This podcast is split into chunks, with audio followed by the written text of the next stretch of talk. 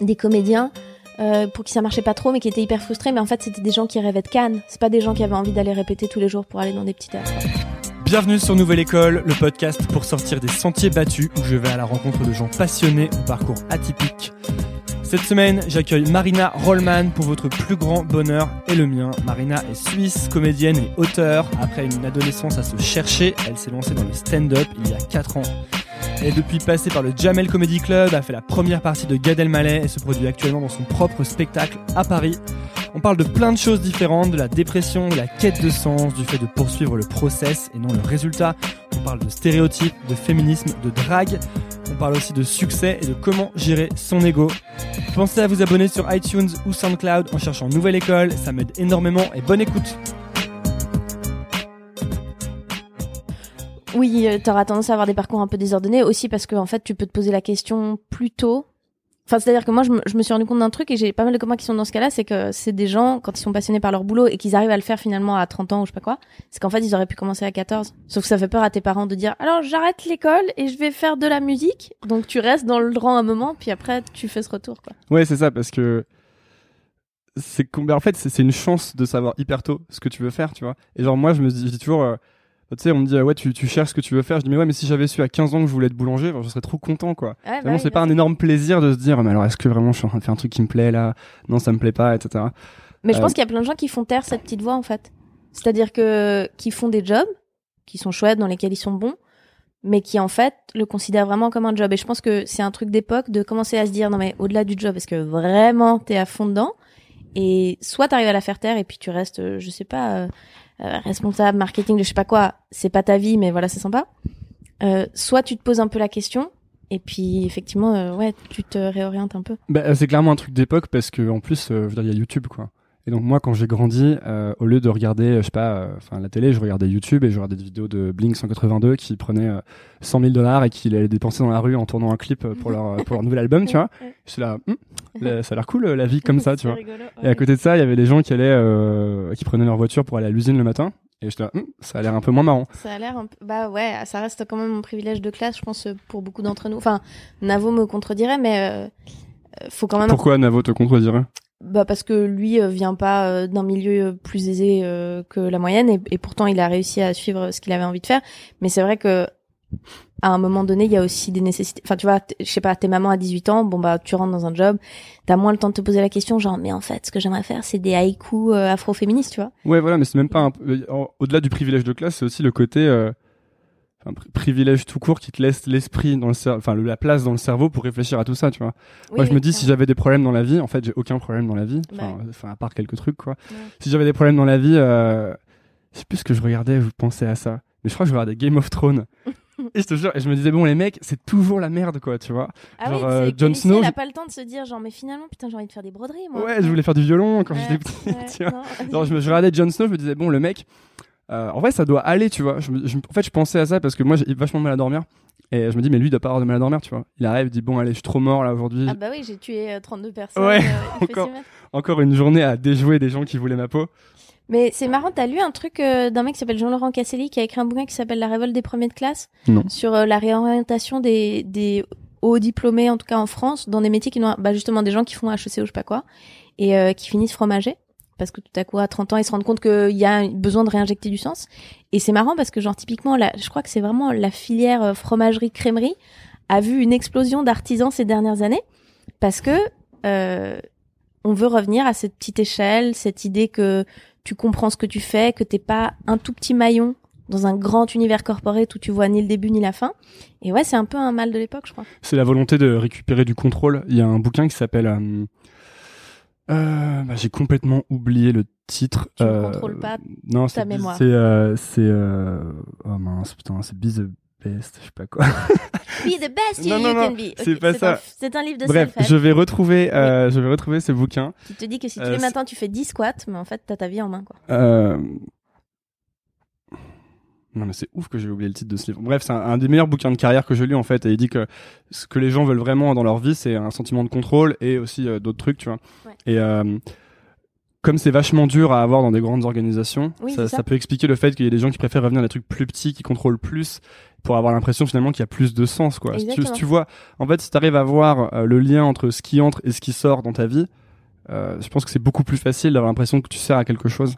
Exactement. Ouais, c'est ça. Et exactement euh, ça. à HEC, justement, il y avait des mecs qui avaient monté un truc qui est connu maintenant, je crois que c'est le Big Mama ou un truc comme ça, qui faisait des pâtes euh, hyper chères. et que, que personne pouvait se On payer, les- tu vois. On les salue. C'était les pâtes les plus chères du monde. Les fat jelly à 300 euros. Ah, J'imagine que vu qu'on était à HEC, il y avait sûrement des gens qui pouvaient se les payer. Moi, moi j'étais plus, euh, j'allais plus Ah non, les fat jelly, c'est les haricots. Pardon, je, je... pardon, je... parenthèse. Mais il n'y a pas de, pas de problème. Et euh, donc, je voulais dire que, ouais, ouais, j'ai vu beaucoup ce, ce mouvement se lancer. Mais tu m'as interrompu dans un truc. euh, Pardon, je suis confuse. Je voulais t'expliquer les règles du Oui, pardon, podcast qui sont, il n'y a pas de règles, mais Mais il faut quand même que je les dise. voilà, il faut quand même que je les dise. C'est-à-dire que, y a, en fait, mais c'est un truc que je dis toujours aux gens. D'ailleurs, pour la première fois, peut-être que les- je, je vais laisser ce moment, qu'il n'y a pas de question piège. Ouais. À aucun moment. Euh, que si jamais tu veux, si jamais tu dis un truc qui te plaît pas, ou que tu dis une grosse bêtise, ou que tu dis un truc que t'aurais pas dû dire et que tu veux qu'on l'enlève, on l'enlève. Tu Je peux me faire héliporter immédiatement, j'appelle mon agent et on annule tout. Voilà, absolument. J'enlève le passage. Bon, après, je t'avoue que si tu m'écris pour me dire je, veux- je veux pas que ça ce soit dans le podcast, Ouais. il y a de fortes chances que je te réponde avec un email de 1 km en te disant pourquoi il faut que ce soit dans le podcast. Non, non, mais a priori, euh, je, je- je suis un peu rompue à l'exercice. euh, je vais pas révéler mon compte bancaire par mégarde. Est-ce que c'est le, le truc le plus important finalement? Non, non, mais justement, je crois que je suis pas très pudique sur le reste. Donc, euh, vraiment, euh, qu'est-ce qui, qu'est-ce qu'il y aurait à révéler à part justement des trucs très concrets, euh, mon password Dropbox, euh, Tiens, t'as raison, commençons par les choses à révéler. euh. les, les trucs, euh, les quoi, les, les casseroles. Euh, non, mais je te dis, vu, vu que je, je, je fais de la scène, a priori, je suis assez, euh, ouais, un peu exhibitionniste. Enfin, tu vois, il y a, pas de gros secret, euh, Hmm. je crois, de how the sausage is made. Bah ça c'est bien. Et d'ailleurs, euh, j'ai deux choses à dire. Donc je vais finir. Premièrement, euh, c'est un nouveau format d'interview. Donc tu es le premier cobaye. Très bien. C'est-à-dire qu'en fait, euh, j'ai envie de, comme j'imagine que toi, tu as envie de progresser euh, dans tout ce que tu fais. Mhm. Moi, j'ai envie de progresser aussi. Et avant, j'avais, je pr- prépare beaucoup mes interviews et j'ai un max de notes. Tu vois, j'ai beaucoup, beaucoup de feuilles. Et normalement, euh, j'ai toutes mes notes, je les mets là. Et après, en fait, en fait, ce que je fais, c'est que j'ai un déroulé d'interview. Tu vois, j'ai un déroulé de discussion parce que je sais que si on parle d'abord de ça et ensuite de ça, ça va mieux le faire. Et là, j'aimerais bien changer, arrêter de faire ça. Et euh, parce que j'essaye vraiment de faire en sorte que ce soit une discussion et pas une interview. Ouais. Et donc, euh, pour cette pour cette discussion, je n'ai qu'une feuille avec quelques petites bullet points que je vais essayer de ne pas trop consulter. Alors soyez indulgents, si jamais à un moment je fais euh, pendant une heure, C'est qu'il a lâché la rampe. c'est que j'ai lâché la rampe. Et aussi, euh, il y a ma sœur à côté qui m'a aidé à, à- que je veux dédicacer dans ce podcast, qui m'a aidé à, à- à aller chercher. Est-ce que tu as lu euh, King Kong Theory? Oui, bien sûr.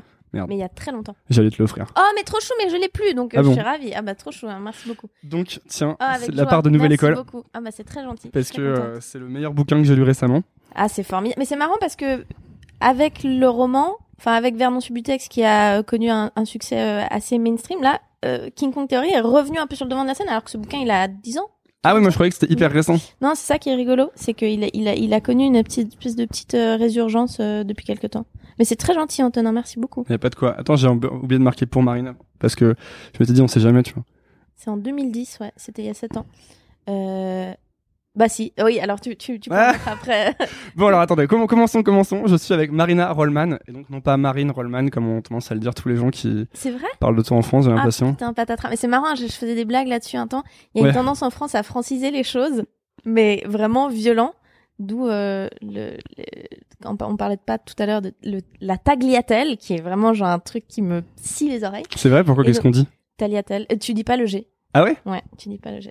Euh, voilà, c'est un petit, un petit moment de snobisme. Euh, et donc oui, Marine Rollman, on a très envie de m'appeler Marine. Bah ouais, ouais. Donc Marina Rollman, merci de, de venir sur Nouvelle École. Déjà parce que tu es la première non française à venir. Ça c'est dingue. Bon, je suis franco-suisse. Je, Ah. je, je, je, Ah, mince, c'est je raté. fous en l'air le buzz. Mais... Mais en tout cas, merci de rééquilibrer le, euh, le ratio homme-femme Ah oui, un minimum et d'élargir la francophonie. euh. et d'élargir la francophonie. On est dans, dans le monde. des Belges? Ah non, bah non, t'as pas été. Non, Ah, il te manque des pas Belges, encore. des Québécois. Il me manque des Belges. Alors les Québécois, je sais pas si c'est quelque chose de possible. Il y a des il y a des gens qui, qui s'exportent. Hein. Je suis sûr que tu trouves ici des, des Sénégalais ou des Haïtiens euh, qui ont envie de venir parler. Ouais, il faudra voir. C'est juste qu'avec les Québécois, je, je...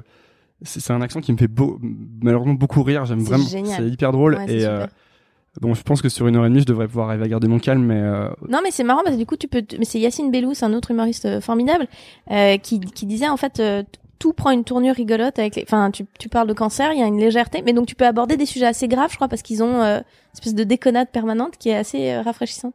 De toute façon, j'ai quand même pour, pour but d'inviter le plus de gens possible, mais ce qui est intéressant, c'est que pour les pour ce qui est des, des femmes et des hommes, moi j'ai commencé, il y avait pas mal de, de filles qui venaient, et puis au fur et à mesure, il n'y a plus aucune fille depuis des mois. Ah. Et là, je commence parce que en fait, c'est vraiment de la paresse quoi. C'est-à-dire Ouais, que ouais. comme je fais d'autres choses en même temps, euh, je suis un peu toujours dans les moments genre mais, euh, faut que j'invite quelqu'un. Ah oui, euh, ça c'est bien. Et du coup, vu que tous mes potes sont, j'ai beaucoup de potes mecs, ouais. je vais devoir demander, ils vont ils vont introduire.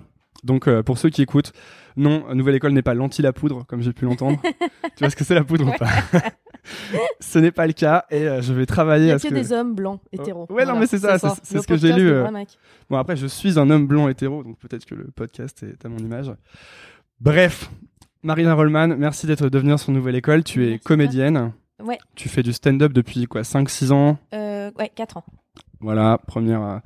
Tu fais Non, aussi- en fait, mais t'as raison, parce que je l'ai fait une première fois et il y a genre 8 ans et ça a raté et après j'ai pris 4 mois, de, 4 ans de sabbatique. Oui, j'ai vu ça. D'ailleurs, est-ce qu'on peut avoir le- la référence de cette vidéo? Car tu as elle dit que tu. plus, elle Ah. a été enlevée des internets, mais je suis sûre que si un jour je fais Arthur, on pourra me la ressortir euh, des, des méandres euh, du web et me dire ah on a des casseroles pour vous, mais elle existe plus. Mais il y avait vraiment des mauvaises blagues dedans.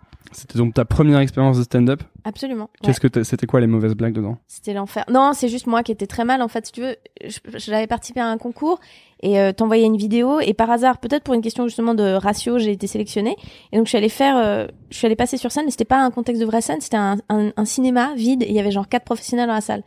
Et en fait, les gens autres qui passaient, c'était que des gens qui avaient déjà leur spectacle. Et moi, c'était ma première scène. Et donc ça tombe à plat parce que il faut être avoir assez d'assurance pour dire bah je le fais même s'il y a pas de rire, mais parce que c'est un truc qui est rodé. Et moi, c'était la première fois, tout tombé à plat.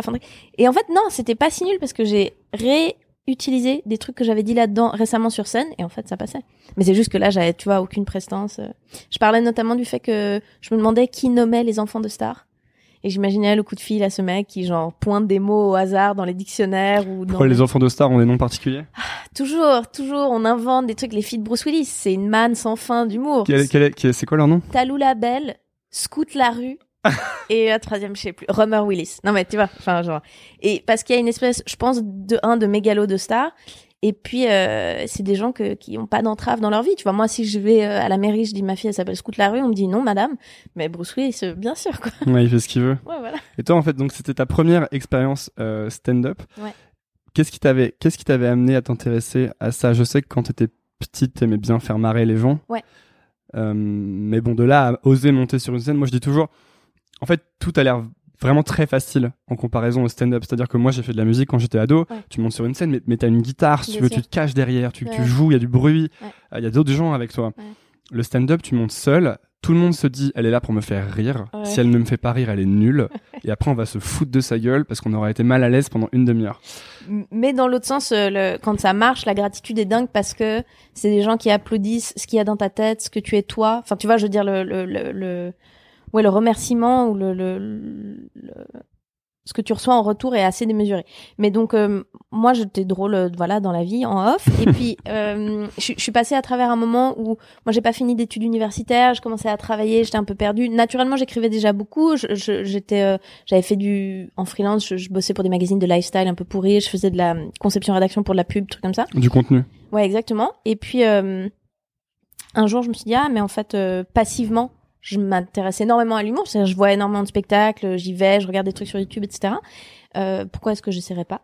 Parce que j'avais un problème de, et là, pour le coup, j'avais un vrai problème de sens et je me suis dit mais en fait euh, pourquoi est-ce qu'on n'arriverait pas à lier ce que tu es dans la vie et ce qui te plaît de faire? Comment ça se fait que tout à coup tu peux passer une heure à écrire un email hyper marrant à des potes à toi? Pourquoi est-ce qu'on peut pas traduire ça dans la vie? Et du coup, le truc naturel, c'était bah faire de l'humour sur scène. Et donc voilà, et je suis montée sur scène et ça s'est très mal passé. Et du coup, j'ai arrêté pendant quatre ans. Attends, revenons à ce, à ce problème de sens. Qu'est-ce que tu faisais à ce moment-là? Alors, Est-ce que c'est quand t'étais arrivé sur euh, Paris pour faire de l'urbanisme euh, Ouais, alors en fait, euh, ouais, je suis arrivée sur Paris, j'ai commencé à archi parce que je me disais que urbaniste c'était un métier chouette. J'ai tenu euh, ouais quatre heures en archi. Parce que tu venais de Suisse. Ouais, je venais de Suisse exactement. Où tes parents puis, vivaient. euh, mes, ouais, mes parents vivent à Genève et puis j'avais envie de faire l'université ailleurs. Et à la base, pendant longtemps, je voulais faire du stylisme et partir à Londres. Et puis ensuite, j'ai j'ai pris une année sabbatique après la maturité, qui est l'équivalent du bac. Et et puis je suis revenue en me disant, ok. euh, peut-être une école d'art c'est un peu risqué. euh, T'as pris une année sabbatique après le bac C'est un truc très commun en Suisse parce qu'on a plein d'argent et on sait pas quoi en foutre. C'est que les gamins sont pas hyper inquiets pour leur avenir. Et du coup, on prend, en plus, on finit une année après vous. C'est-à-dire que vous, vous êtes bachelier à 17-18 si tu te doubles pas. Ouais. Nous, on est à 18-19 plutôt. Et, euh, et on prend encore le temps d'aller se gratter les coudes, euh, je sais pas où, en Bolivie pendant un an parce qu'on se dit qu'on l'a bien mérité. quand même. Ce qui est quand même euh, dingue de privilège quand on, quand on y pense. Tu sais, ce qui est marrant, c'est que c'est très similaire avec ce qui se passe dans les grandes écoles euh, de commerce, etc. Ah ouais et en fait, c'est ce que les gens font, mais à 25 ans. Ouais. Ce qui se passe, c'est que tu as une année de césure dans les grandes écoles, Ouais. entre ton M1 et ton M2. Mhm. Et euh, là, beaucoup de gens euh, vont doubler cette année de césure. Donc, ils vont faire une année de césure où ils font faire des stages et des trucs Mhm. comme ça, et une année où ils vont se la couler douce. Ils vont se faire tatouer des et en, en fait, au en- Chili. en fait, la, le, le- le- la magie du truc, c'est que tu convaincs deux trois personnes qui s'en foutent un peu que tu vas faire un truc humanitaire. Ouais. Donc tu prends toute ta bande de meilleurs potes, tu dis Mhm. on va aller euh, régler la famine, je ne sais où, ou, Voilà. ou faire des vidéos sur C'est les un truc un peu colonial. Comme... ou tout faire bien. des vidéos sur les entrepreneurs sociaux, Bien sûr. Trouver des donateurs pour ça, je sais Mhm. pas euh, Nestlé, euh, Total, ce que tu veux quoi. J'ai Et- des copains qui ont fait ça et j'ai ghostwrité pour leur livre. Ah ouais Ouais, ouais, ouais. Hum, tu, tu ne citeras donc pas leur nom puisque tu as ghostwrité. Non, non, mais c'était payé, c'est bien. mais- Qu'est-ce que tu avais fait toi, pendant ton année sabbatique alors? Alors moi, je suis allée, euh, donc voilà, sans, sans mérite aucun euh, après le après le bac où t'as vraiment rien fait de ta vie, mais tu dis il faut quand même que je me repose. Moi, je suis partie, euh, j'ai- bon, travaillé évidemment euh, l'année d'avant, et puis ensuite euh, je suis euh, partie aux États-Unis trois mois, juste faire un grand tour parce que j'ai toujours beaucoup aimé ce pays, et puis je, je suis partie euh, trois mois, j'ai fait vraiment un grand tour. En avion, en bagnole, en bus, en tout ce que tu veux, de côte est, côte ouest, au milieu, enfin un peu tout. T'es allé euh, tout seul ou t'es allé retrouver quelqu'un aux États-Unis? Je suis euh, alors j'a- j'avais différents points de chute parce que j'ai des potes et j'ai ma soeur qui habite là-bas et voilà. Et puis ensuite je suis partie avec un ami on a fait un bout du trajet ensemble. Il y a des, des étapes où on n'était pas ensemble. Et euh, c'était très chouette parce que voilà moi j'aime vraiment beaucoup ce pays. Je suis un peu fascinée par la pop culture et bah c'est un peu le le, le vaisseau mère pour ça. Euh, et puis ensuite je suis revenue et c'est là que j'ai commencé à bosser justement parce que je me posais des questions d'orientation à faire euh, du freelance euh, comme journaliste euh, lifestyle et trucs de contenu et c'est là que voilà, je me suis dit, euh, ok, j'ai fait un peu le point. Les écoles d'art, c'est peut-être un peu exigeant, et puis surtout, j'ai l'impression de sauter dans le vide. L'architecture, ça me paraissait un bon entre-deux, tu vois, un truc un peu créatif, puis à la fois un peu plus ancré. Et donc voilà, j'ai candidaté, j'ai été euh, reçue à une, une école qui s'appelle Malaquais. c'est dans les Beaux Arts à Paris, c'est une, une école d'archi. Et voilà. Et donc j'ai commencé archi ensuite le, ouais, la rentrée d'après, et j'ai tenu euh, bah, trois jours quoi. Trois jours? Ouais, je suis pas à trois heures. Trois Qu'est-ce jours. qui, qu'est-ce qui, a- qu'est-ce qui s'est passé? En fait, je suis pas scolaire. Enfin, je me mentais à moi-même. C'est vraiment que je me suis dit que c'était pas ça. Et du coup, j'ai bossé après dans des boîtes de com un peu. Je suis allée faire ce que, un des trucs que je voulais vraiment faire, mais qui me faisait un peu peur, qui était des lettres classiques, plus ou moins. À nouveau à la Sorbonne, à nouveau à Paris. Et ça, tes parents, ils étaient au courant que tu faisais tout ça? Ils, euh, Comment ils- étaient quoi au leur euh, courant, ils étaient un peu perdus, ils avaient un peu les jetons pour moi, mais je pense que ton entourage le plus proche, c'est peut-être le plus mal placé pour régler euh, si t'as une approche un peu névrotique de ce qui t'arrive et que tu sais pas trop et que tu te mens à toi-même. Et moi, je suis assez bonne avec le discours, donc j'arrivais à emballer les trucs genre non, non, mais ok, j'ai déconné là, mais là j'ai trouvé pour de vrai, c'est bon, faites pas de soucis. Puis c'était un peu désolé, mais tu peux pas vraiment. C'est mon père qui dit souvent ça, l'expérience des autres est une chose utile qui ne sert à rien. Il te regarde te débattre avec le truc, à part essayer de t'envoyer dans les pattes d'un conseiller d'orientation, je sais pas quoi, moi je suis j'ai un problème avec l'autorité, c'est-à-dire que si mes parents avaient dit il faut faire droit, j'aurais pas dit OK. Tu sais, il y a des gens qui se plient comme ça qui font des licences euh, en étant disciplinés, moi pas. Donc archi pourri. Ensuite, lettre classique deux ans, j'y suis pas non plus, je fais d'autres boulots à côté machin. Et au final après tout ça, je me dis allez, on essaie l'humour et euh, et ça aussi ça a foiré. Non mais moi j'ai une, une longue période de foirade de quoi 18 ans, 18-19 ans, c'est-à-dire mon bac, à euh, vraiment me poser professionnellement dans ce que j'aimais bien, il y a un peu eu 5 ans de vide, quoi. Et je pense que mon entourage était un peu démuni, mais tu peux pas forcer les gens, quoi. Enfin, il y, y a des caractères, oui, mais en tout cas, moi, non. C'est la proximité de ton entourage euh, qui fait qu'ils peuvent pas t'aider, tu penses? Je pense que c'est difficile, effectivement, d'avoir un regard. Même moi, dans mon entourage, j'ai des gens qui ont des parents psy. Et même eux, tu vois, ils sont, euh, c'est, c'est trop proche pour que tu puisses euh, appliquer euh, tes skills professionnels. Et puis, euh, je pense que même toi, tu, tu, moi, je sais pas si c'est ton cas, mais moi, j'ai pas l'impression d'être toujours exactement, en tout cas plus jeune, moi-même, en famille. C'est-à-dire que tu, t'as, il y a des automatismes, il y a, t'as un rôle dans cette tribu-là, t'as, t'as une manière de fonctionner. Et c'est pas forcément des gens qui ont l'image la plus claire de toi. C'est aussi des gens parfois qui peuvent plaquer des choses. Ah mais je te connais, toi, il faut que tu fasses ça, Antonin. Hmm. Et euh, je pense que tu mets un moment à te trouver. Je pense que les parents croient toujours connaître mieux leurs enfants que ce qu'ils les connaissent vraiment en fait. Ouais, puis t- puis toi aussi tu donnes une façade. Enfin ouais, c'est c'est un- c'est une espèce de, de tango. euh, En fait, t'es un genre de, euh, de mosaïque de ce que voient tes parents, de ce que voient tes potes, de ce que voit ta, ta relation quand t'as 15 ans, tu vois. Ouais, Parce que tu montres à chaque fois une facette. En fait, à tes potes, euh, tu montres pas la même chose qu'à tes parents. exactement. Mais à tes potes, tu montres pas non plus complètement qui t'es, en fait. Non, et donc c'est- tout le c'est- monde a un peu raison dans cette histoire, tu vois. Bah, bah, j'espère que maintenant c'est un peu plus clair. Enfin, je pense qu'avec le temps, tu tu tu t'uniformises un peu plus, tu te connais mieux et voilà. Mais moi, après, un truc qui m'a vachement aidé, c'est euh, que je me suis rendu compte aussi que j'ai j'ai j'ai traversé des grandes périodes de dépression. Je savais pas mettre le doigt dessus. Et je suis allée voir un peu des psychanalystes, des trucs comme ça, mais ça faisait pas grand chose. Entre ces 19 ans et ces... euh, Ouais, 24, tu vois. Et en fait, un des gros euh, déclics dans ma vie, ça a été de d'aller voir un psychiatre qui. Euh, qui C'est quoi la différence entre un psychiatre et un psychologue euh, alors, le psy- psychiatre, c'est médical. C'est un mec qui a fait médecine. Et euh, donc, euh, voilà, on est dans des sciences euh, un peu plus dures, entre guillemets. Euh, psychologue, bah, ça rentre dans les sciences humaines, j'imagine. Euh, et il n'y a pas l'aspect médical. Un psychologue te prescrira pas, a priori, euh, d'antidépresseurs. Un psychologue a pas tout à fait... J'imagine peuvent avoir cer- certains outils en commun. Par exemple, moi, j'ai fait un truc qui s'appelle CBT. C'est les thérapies cog- cognitivo... Merde, attends. Thérapie C'est fait- c'est le- nom du chicken bacon. euh, C'est le nom du chicken bacon, très bien. Bah, c'est les, les cognitive behavioral therapy, whatever. Ah bah ça, ça doit être ça, ouais. Et, euh, et voilà, c'est un chicken bacon. Et, et, et en fait, c'est juste un truc qui te rend un peu plus fonctionnel. Et moi, je me suis rendu compte qu'en fait, j'avais, j'avais des angoisses, des envies, des, tous ces trucs-là qui s'accumulent. Si en plus, t'es dans une période où tu dois te trouver, choisir une voie, être efficace, ça fait beaucoup, en fait. euh, je pense qu'il y a des gens qui sont fonctionnels, même s'ils sont pas heureux. Tu vois, je pense qu'il y a des gens qui arrivent à finir droit, finir HEC, peu importe, et puis après, ils se trouveront. Moi, j'étais euh, paralysée, j'arrivais pas à faire la différence entre ce qui se passait en moi et puis euh, ce que je faisais dans le boulot ou dans les études. Et une fois que j'ai réglé ça, c'est devenu très très clair, quoi. C'est quoi, euh, pour, enfin, en fait, c'est quoi une, euh, comment tu sais que t'es en période de dépression ou que t'es en Et dépression ben moi je l'ai su a, priori, à, posteriori en fait c'est ça qui était un peu problématique. Euh, Il y avait vraiment une désaffectation totale, déjà une, une perte de- d'espoir et de il y a un truc d'idée noire qui est hyper fatigant, mais ensuite il y avait une espèce de détachement de euh, ce que tu ressens, tes projets, ton entourage, t'es un peu euh, hors de toi. J'ai lu un truc dans un roman récemment. euh, c'est un mec qui, qui qui fait une réflexion sur les années après qu'il ait perdu son père et qui dit euh, pendant quelques années j'étais vague et je trouve que c'est assez juste l'idée que bah tu flottes dans la vie mais t'es pas là quoi. Tu crois en rien. Enfin moi c'était un peu mon cas. Ou alors tu crois en des trucs plutôt négatifs. Tu fais des projets sur la comète mais c'est pas vraiment des choses que en réalité t'arrives à mettre en pratique. Et euh, et moi j'ai senti qu'il y avait cinq ans où je- j'étais j'étais pas là quoi. 5 ans, mais c'est vraiment, ça fait vachement écho avec euh, ce que moi j'ai pu vivre euh, l'année dernière. Euh, D'ailleurs, je pense que c'était sûrement un truc un peu dépressif, quoi, Ouais. parce que en fait, quand tu dis je suis dans le vague, c'était vraiment ça. Et il y a eu dix mois, je dirais, une dizaine de mois qui sont Ouais. passés comme si y avait, ça avait jamais existé. J'ai hein. pas de souvenir de ces Ah, mois-ci. c'est hyper bizarre. Euh, je me levais tous les jours, j'étais en pilote automatique. oh, mais a- t'as réussi à être fonctionnel pendant quand même, ce qui est une force. hein. Ouais, j'allais au boulot, mais alors justement, j'avais une, une, une boîte que j'avais montée à l'époque et, et je, je disais à, je sais plus à qui je disais ça, à ma mère. En fait, j'appelais tout le temps ma mère, euh, parce- ce qui était quand même aussi un autre symptôme, je pense, C'est chou. parce que j'appelle pas ma mère en fait d'habitude, du tout quoi. Et là, je l'appelais tous les jours euh, et je disais, je C'est pas que tu l'aimes, c'est que t'étais triste. bah, on, on verra si elle écoute, c'est les deux. Euh, et en fait, je le disais, je, je comprends pas, ça, la boîte marche, mais c'est malgré moi, c'est pas possible, parce que j'ai vraiment le Ah, sentiment de, de fonctionner à minima, quoi, Ouais. et de, de, tu sais, de faire, euh, les choses arrivent et je les fais, mais je réfléchis pas et je me, il y a aucune journée où je suis vraiment très enthousiaste.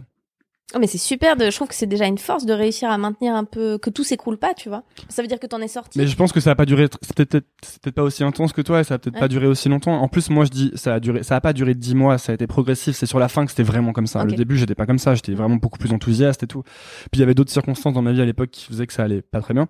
Mais, euh, mais ouais, ouais, je, je, je vois. Et comment t'en es sorti alors de ce truc? Bah, c'est marrant parce que, euh, je sais pas si ça s'applique à ton cas, mais une des définitions de la dépression, c'est que c'est une colère rentrée. C'est-à-dire qu'il y aurait euh, des choses à exprimer euh, ou à régler, et en fait euh, t'as une approche un peu euh, régressive du truc et du coup tu retournes le couteau contre toi. Donc tu Ouais. vois il y a un problème de confiance en soi de de foi de de de d'optimisme de tout ça. Et donc ça tu tu t'es dans un truc ouais très régressif très très statique et tout. Et moi je me suis rendu compte parce que j'accumulais les trucs qui n'allaient pas. Euh, notamment finalement je suis rentrée à Genève euh, mon père m'a embauché il avait une boîte de pub il m'a embauché comme espèce de stagiaire tu vois. C'était pas vraiment une question de paye c'était plus une question de me former en disant ok t'as pas fini d'études tu veux écrire, tu veux essayer de gagner ta vie en écrivant, bah écoute, être conceptrice rédactrice, ce que tu as déjà fait en freelance, ça te donnerait une crédibilité de le faire euh, quelques années en agence. Et à un moment donné, je me suis rendu compte que j'étais juste plus fon- enfin j'allais à ce bureau, ça me déprimait, je rentrais chez moi, euh, je suis pas un gros gabarit donc je buvais deux bières mais ce qui était déjà pour moi genre tu vois la pente descendante, je me prenais pour euh, Jim Morrison, c'était le truc ma période un peu destroy, tu vois. Et En plus, on est dans tout un drama qu'on se met dans sa tête. Ouais, où tu, Tu te tu fais te un vois, film dont tu es le héros. Tu te vois héros euh, ma- être gris quoi. Ouais, c'est ça. Ouais. T'es le héros triste de ton film, quoi. Bah ouais, t'écoutes de la musique, c'est ça, mais c'est assez fort chez l'humain, mais c'est l'idée quand t'es triste, t'écoutes de la musique encore plus triste. Enfin, il Ouais. y a une mise en scène, il y a aussi une- un romantisme de, de ça. Grave. Fumer des clopes, euh, regarder les corbeaux. Et, euh, et à un moment donné, bah, je- c'est souvent ce que les psys constatent, c'est que c'est difficile d'envoyer quelqu'un chez le psy qui a pas envie d'y aller. Et donc, je peux pas t'expliquer exactement quel est le petit éclair qui fait qu'à un moment donné, tu dis, ok, ça va pas et j'ai envie de m'en sortir. Et du coup, tu cherches de l'aide. Parce que pendant longtemps, moi, ça a été mon cas, tu cherches pas d'aide. Tu vas pas bien, mais tu te complais un peu dedans et tout. Et, euh, et donc, j'ai appelé euh, ce psychiatre et, euh, et en quelques mois, bah, j'ai quitté mon job chez mon père. Je me suis rendu compte que vraiment je voulais écrire, mais j'avais pas envie d'une vie de bureau. Ça m'aliénait complètement. Je comprenais pas ce que je faisais. Tu vois, on parlait de cette idée que le corporate, parfois, ça, ça perd du sens parce que t'es un tout petit maillon dans un grand bidule. Mon père, tu vois, c'était pas une grosse boîte de pub, mais déjà là, j'avais l'impression je comprenais rien. Quoi, on fait un brief d'une réu de client parce que ça comme interne. Tu sais, tu, bon. Et, euh, enfin, il y a des gens à qui ça va très bien, mais moi, c'était pas mon cas. Et en quelques mois, j'ai euh, j'ai quitté ce truc. Euh, j'ai pris un job. J'avais des copains qui, c'est très cliché hein, dans les côtés jeunes entrepreneurs, mais qui montaient un food truck à Genève. J'étais leur premier employé. J'étais dans une roulotte à faire des burgers. Et euh, en, en parallèle, je me suis vraiment mise à écrire sérieusement du scénario, de l'humour, des trucs comme ça. Et en six mois de ça, bah j'avais fait une scène ouverte à Genève qui s'était bien passée. Ensuite, j'ai gagné un concours. J'étais embauchée à la radio. Enfin, tu vois, tout s'est aligné parce que j'étais en phase avec ce que je voulais faire, quoi. Et mais un truc qui l'a vraiment débloqué, je pense que c'est un passage chez le psy qui te remet les idées en place. Intéressant parce que moi, quand j'avais ça, en fait, j'étais, je pense que c'est vraiment différent. J'étais, je voyais déjà un psy, en fait, depuis super Ah ouais. longtemps. Et j'allais le voir et je disais, mais, et plus j'allais le voir, plus je disais, mais je comprends pas ce qui se passe. Euh, plus ça va, moins ça va. Ah ouais. Pourtant, vraiment, euh, je suis là, je, je suis en train de faire tout ce que j'ai toujours voulu faire, ce que je croyais que je voulais faire, en fait. C'est monter dingue. une boîte, euh, j'avais une copine, tout ça. Et, euh, et j'étais là, je comprends pas ce qui m'arrive. Et en fait, euh, moi, ça a été en, en, en quittant les trucs euh, avec lesquels je sentais que ça allait pas, en ayant en fait le courage de me dire, euh, bah, en fait, c'est peut-être tu sais, tu disais c'est une colère et t'as l'impression que c'est toi en fait. Ouais. Et moi j'avais vraiment ça, c'est-à-dire que pendant très longtemps je me suis dit mais c'est moi qui vais pas bien quoi. Il y a un truc qui va pas. Euh, pourquoi est-ce que je vais pas bien en fait, tu vois Mais c'est de ma faute. Bah, les, les éléments objectifs sont rarement un facteur. Enfin, c'est-à-dire que sinon, tous les gens qui vivent euh, dans des pays en guerre seraient en dépression. Ça n'a rien à voir. en Mais voilà, et c'est là que j'ai compris aussi. ma- Tu sais, tu peux vraiment lire tous les bouquins que tu veux, regarder tout ce que tu veux. En fait, tant que t'as pas vécu le truc, tu vas pas vraiment compris ce que c'est. Tu l'as c'est pas un vraiment. de chimie de. Enfin, c'est une maladie. Quoi. Ouais. Ouais. Et là, j'ai vraiment compris, euh, tu sais, le, le côté euh, être malheureux, ce que c'est, tu vois. Ouais. Mais c'est pas du tout objectif, en fait. Et c'est vraiment le fait de Ah te dire, mais tout va bien, je suis à Ah, c'est pas une Paris. question de checklist, non. Voilà. Et, euh, et, et pourtant, et, et le côté, euh, tu rentres chez toi, tu bois, euh, tu... moi j'allais marcher dans Paris, je m'asseyais devant l'opéra, je me dis, tiens, c'est beau l'opéra, je suis triste. Euh, et, euh, et moi, ça a été en coupant des trucs, en fait, en sortant des trucs de ma vie. Ouais. Que ça, et d'un seul coup, ça allait euh, mille fois mieux, quoi. Ouais. Tu vois, je, sais, je pense que c'est. euh, Mais parfois, on se trompe aussi sur le côté causal. C'est-à-dire qu'il y a des gens qui disent putain, euh, ah ce mec il m'a rendu super malheureux, ce boulet m'a. A priori, oui, les gens peuvent te rendre triste, mais une, vraie plongée dans un truc deep, faut arrêter. de- Souvent, on, on a des excuses et on se dit ouais, mais c'est ça qui va pas. En fait, euh, tu peux aller très bien avec euh, un job que t'aimes à moitié, euh, t'être fait larguer, je sais pas quoi, et puis tu peux être, c'est ce qu'on disait, tu peux être très malheureux avec euh, toute la checklist qu'il faut. Et euh, je pense vraiment que l'idée de la maladie mentale comme un truc où il faut laisser aux professionnels et tu te fais réparer comme tu as réparé une bagnole, c'est une bonne manière de l'envisager, quoi. Sans culpabilité, sans juste, il n'y a pas de tunnel. Et surtout, tes potes et ton entourage, passé un certain point, peuvent pas t'aider, en fait. Tu crois pas qu'on est un peu tous euh, malades mentaux dans un sens et que tout le monde devrait faire au moins le départ de la thérapie? Alors, Parce qu'il y a toute euh, une thé- moi je, je ne citerai personne mais Ouais. euh, très, plein de gens euh, même proches de moi vont dire euh, aller voir un psy, par exemple, c'est pour les fous. Quoi. Hein Ouais, mais c'est c'est une vraie. euh, Moi, j'ai envie de dire, c'est presque fou de croire qu'on n'a pas besoin d'aller voir un psy du tout. Ou un... Ouais, c'est très marrant. Tu rejoins sur ce point euh, un humoriste formidable qui s'appelle Dan Gagnon, qui est d'origine québécoise et, et qui partage ses activités entre le Québec et la Belgique surtout, et qui dit en fait ça devrait être obligatoire comme le service pour ta bagnole. Tu, on devrait aller. Enfin, c'est quand même fou qu'on ait le droit de vote, euh, d'acheter des armes, de faire des ce que tu veux, et puis qu'à aucun moment on dise ouais mais ça vous dirait pas de juste euh, on fait un petit check-up, tu vois, juste savoir si tout va bien. Je, je pense que le côté euh, honteux de la maladie mentale, le truc c'est pour les fous, c'est pour les faibles, c'est pour je sais pas quoi, euh, ça empêche plein de gens de se poser des questions euh, chouettes. Après, il y a des gens qui fonctionnent sans ça. hein. Il y a des gens qui ont une, une boussole interne, un bon sens, euh, un truc ancré, qui fait que toute leur vie, ils la traverseront très aisément. Je dis pas que, tu vois, tout le monde a besoin, mais je pense qu'il faudrait pas avoir honte de se dire, bah, j'essaye parce que là, j'ai tout essayé, puis ça va quand même pas. Ouais, D'autant plus que c'est tellement dur de se connaître soi-même que je pense que t'as forcément des œillères sur plein de choses. Ouais. Même si moi, euh, mettons que j'essaye de, de me connaître de plus en plus, de voir là où est-ce que j'ai des lacunes, où est-ce que j'ai des forces, j'ai forcément, il y a forcément des choses que je vois pas, c'est sûr, et, euh, et des comportements euh, pas géniaux que j'ai avec des gens, c'est certain aussi, tu vois. Et ça va être dur, ça va être difficile pour moi de me rendre compte tout seul, je pense. S'il y a pas quelqu'un pour me dire à un moment, tiens, est-ce que t'as pas l'impression que là il y a un petit dysfonctionnement ou un truc que Ou tu un pourrais pattern. un Ouais, voilà. Les trucs que tu répètes. Exactement, les, les, les, euh, les trucs que tu répètes, ça c'est hyper important. Moi, je commence à peine à me rendre compte, mais dans ma vie, j'ai répété des trucs tout le temps, tu vois. Bien sûr. Et euh, je connais des gens dans ma famille qui sont plus vieux que moi et qui se rendent compte euh, récemment aussi qui répètent des trucs, mais depuis beaucoup. Tu vois, Ouais. tu peux répéter les mêmes choses pendant 30 ans en fait. Ouais. Si à aucun moment tu te dis, oula, je fais toujours la même chose en fait. Ouais, non, mais c'est c'est c'est tr- c'est très effrayant. Moi, c'était un des trucs qui m'avait rendu euh, dingue avec euh, le fait d'aller voir un psychiatre, c'était qu'il y avait vraiment l'impression que j'allais toujours mes raisonnements suivaient exactement le même chemin pour arriver au même mur. Ouais, mais tu vois, je pourrais faire ça, mais ça n'ira pas parce que ça, da, da, da. Et à un moment donné, il m'a décalé de quelques degrés. Il m'a dit, ah ouais, bah, tu vois, là, il y avait un mur, mais juste, tu continues ce raisonnement, mais tu vas par là. Tout à coup, il y a un monde qui s'est ouvert. J'avais l'impression d'une espèce de, de, de printemps d'essence où tout était à nouveau possible. C'était hyper chouette.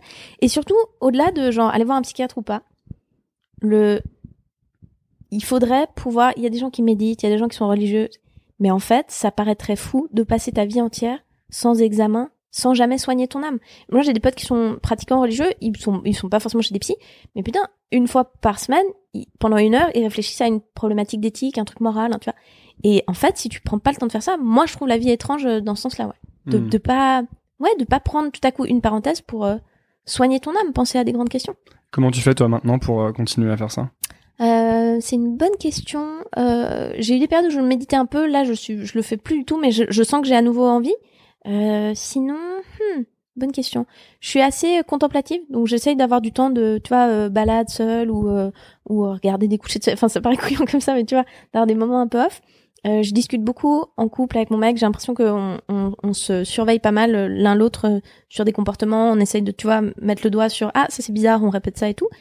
Euh, et sinon, bah, écoute, depuis une semaine, je fais du sport, donc c'est le début de l'idylle. Je suis à fond dedans, donc je vais te dire que maintenant le sport ça fait partie de ma vie, mais ce sera un mensonge. Probablement dans deux semaines, ce sera terminé. Je pense que le sport peut vite devenir, euh, ça dépend ce que tu fais, mais moi par exemple, je, je cours pas mal Ouais. et c'est vraiment devenu comme de la méditation en fait. Et en fait, c'est- pour ça que j'ai pas trop envie de faire d'autres sports. On me propose toujours de faire des trucs euh, trop intenses et moi j'aime bien courir, mais déjà ça me, je me dépense, etc. Mais surtout quand je cours et que je suis dehors et qu'il fait beau et que je regarde les arbres, en fait je mixe tout en même temps, tu vois. Ah, mais c'est un voyage en soi de dingue la course. hein. Ben voilà, et en plus j'écoute des pod- j'écoute des c'est le seul moment où j'écoute des podcasts parce que j'écoute un seul podcast en fait, un truc américain. Et euh, C'est quoi hein? c'est le James Altucher Show Ok. qui est euh, qui est un peu un genre de je sais pas si tu vois ce que c'est Tim Ferriss. Non. Bon bref, c'est pareil, c'est des discussions comme ça mais euh, lui il est vraiment je trouve vraiment excellent parce qu'il est vraiment euh, il a, en fait, il arrive vraiment à faire ce que j'essaye de faire, c'est-à-dire de discuter et pas d'interviewer, tu vois. Ouais. Et bon, évidemment, les invités qu'il a sont incroyables. C'est-à-dire, c'est des mecs euh, ou des femmes d'ailleurs, Mhm. ouf. Et donc j'écoute ça et, et au bout d'un moment, je me rends compte que j'arrête d'écouter en fait. Je- ça fait Bien 20 sûr. minutes que je cours et j'écoute plus ce qu'ils disent. T'as un dialogue interne. T'es en, t'es en, tu vois, t'es en, bah, c'est un genre d'état de, de flow un peu où tu. Ah, mais tu tu t'as pas t'as pas des idées claires. T'es pas en train d'avoir une conversation avec toi-même. T'es juste dans ce truc un peu méditatif. Bah, il y a- il y a les deux, ça alterne. Mais du coup, c'est hyper relaxant C'est et quand j'ai fini, j'ai vraiment l'impression d'avoir, bah, d'avoir médité une heure, tu vois. Exactement. Ce que je ne peux pas faire d'ailleurs, parce que Ouais. je m'ennuie au possible. Ouais. Hier, j'arrivais pas à dormir, je me, je me suis mis, euh, tu sais, Headspace, une application pour méditer, puis je l'ai jeté à bout de 5 minutes, ça me stressait. Et ça, à l'air chat, j'ai un pote qui a fait une, une retraite silencieuse là récemment de trois jours. Vipassana Euh, non, enfin c'était c'était en Suisse. euh, du coup, ça s'appelle Mudita et ça a l'air chambé. Ça a l'air vraiment chouette. Et en fait, quand t'as commencé à aller mieux, c'est quand t'as commencé à te réaligner avec euh, des trucs qui te parlaient plus, c'est ça euh? Alors je pense qu'il y a vraiment eu d'un côté un truc euh, très psychiatrique de genre on va arrêter ces comportements problématiques, ces raisonnements qui sont déjà ces patterns qui sont ré- hyper répétitifs. Euh, C'était quoi, tes- c'était quoi tes patterns à toi? Je pourrais pas remettre le doigt dessus, mais en tout cas c'est un engrenage qui Mm. va de j'ai des ambitions, je suis frustrée, à toute façon c'est pas possible, et puis tu fais que répéter un truc comme ça, où t'as des, des, des faux ennemis, Mm. euh, des colères tout à coup sur des trucs très précis qui n'ont rien à voir. Tu tout à coup, t'es, ouais, mais le problème c'est, c'est ma tante parce qu'elle m'a toujours jamais comme je voulais. Puis bon bah, tu vois, on se ment un peu à nous-mêmes. Et, euh, et donc je pense que là il y a eu euh, une espèce de, de déblocage vraiment, euh, enfin de la part d'un professionnel qui était cool.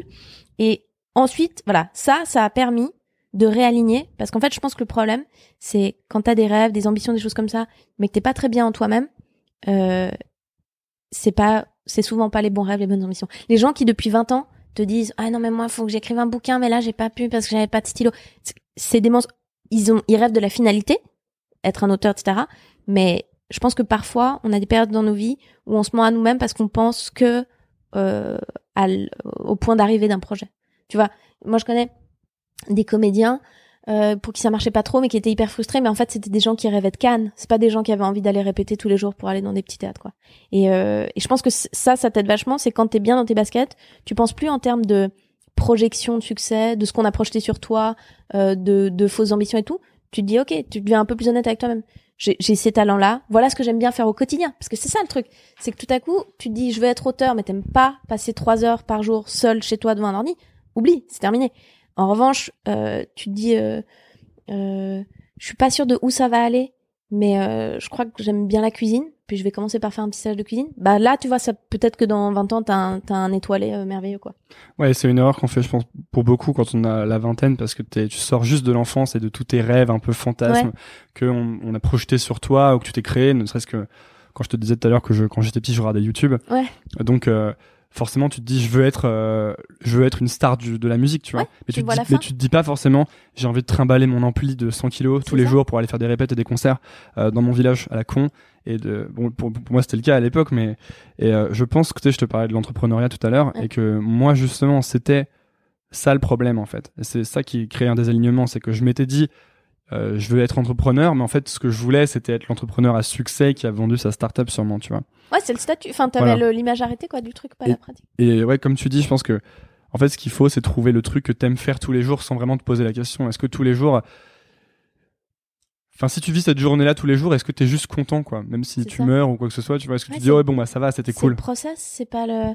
Mais tu sais, même les gens qui, et je pense qu'on le voit tous dans nos métiers, tu t'arrives à des paliers que t'aurais jamais pensé toucher, et puis tu te rends compte deux jours après que le buzz il est reparti, et puis qu'il faut faire autre chose. Je pense que Spielberg, un Oscar, même les premiers, il est content une semaine, mais ah, ah, c'est pas c'est pas ça la finalité. Ce qu'il a envie, c'est de continuer à faire des films. Et du coup, je pense que dans l'orientation, un truc qu'on devrait faire beaucoup plus, c'est d'être dans un truc hyper pratique. Vachement de stages, vachement.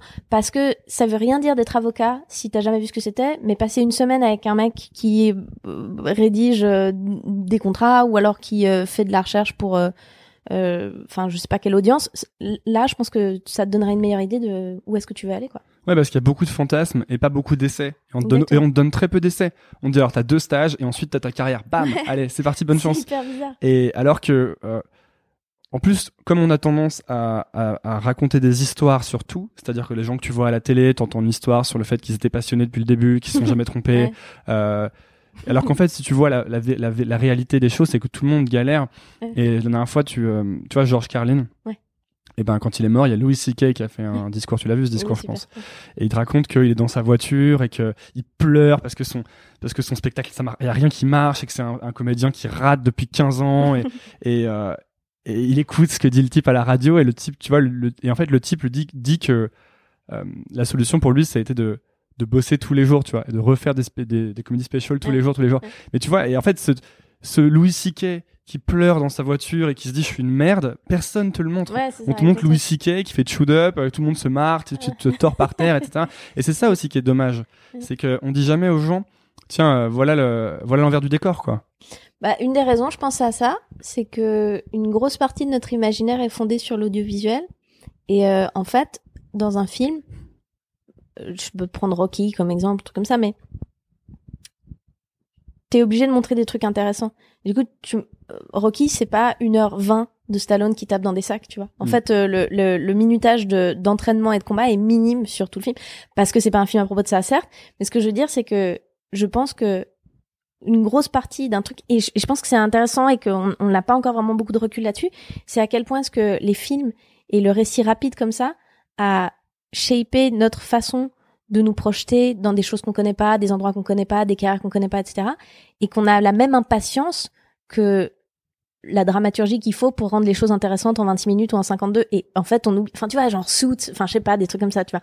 Suits c'est une série sur j'ai jamais vu mais c'est une série sur des avocats j'imagine que c'est que genre sexy et des trucs machin mais tu les tu, tu pourrais pas Tu les les voir en temps réel genre dossiers, 8 heures tu vois en train d'aller éplucher le code pénal. Mais non, mais tu sais que c'est vrai ce que tu dis, ça influence beaucoup. Moi, quand j'étais petit, euh, j'ai vu Space Jam avec Michael Jordan et Bugs Bunny. Ouais. Euh, et donc, dans Space Jam, ce qu'il se passe, c'est que euh, tu vois Michael Jordan petit d'abord. Ouais. Et ensuite, tu vois, mais- et donc, c'est la première minute, tu vois Michael Jordan petit qui tire des paniers, qui les rate un peu ou qui les met.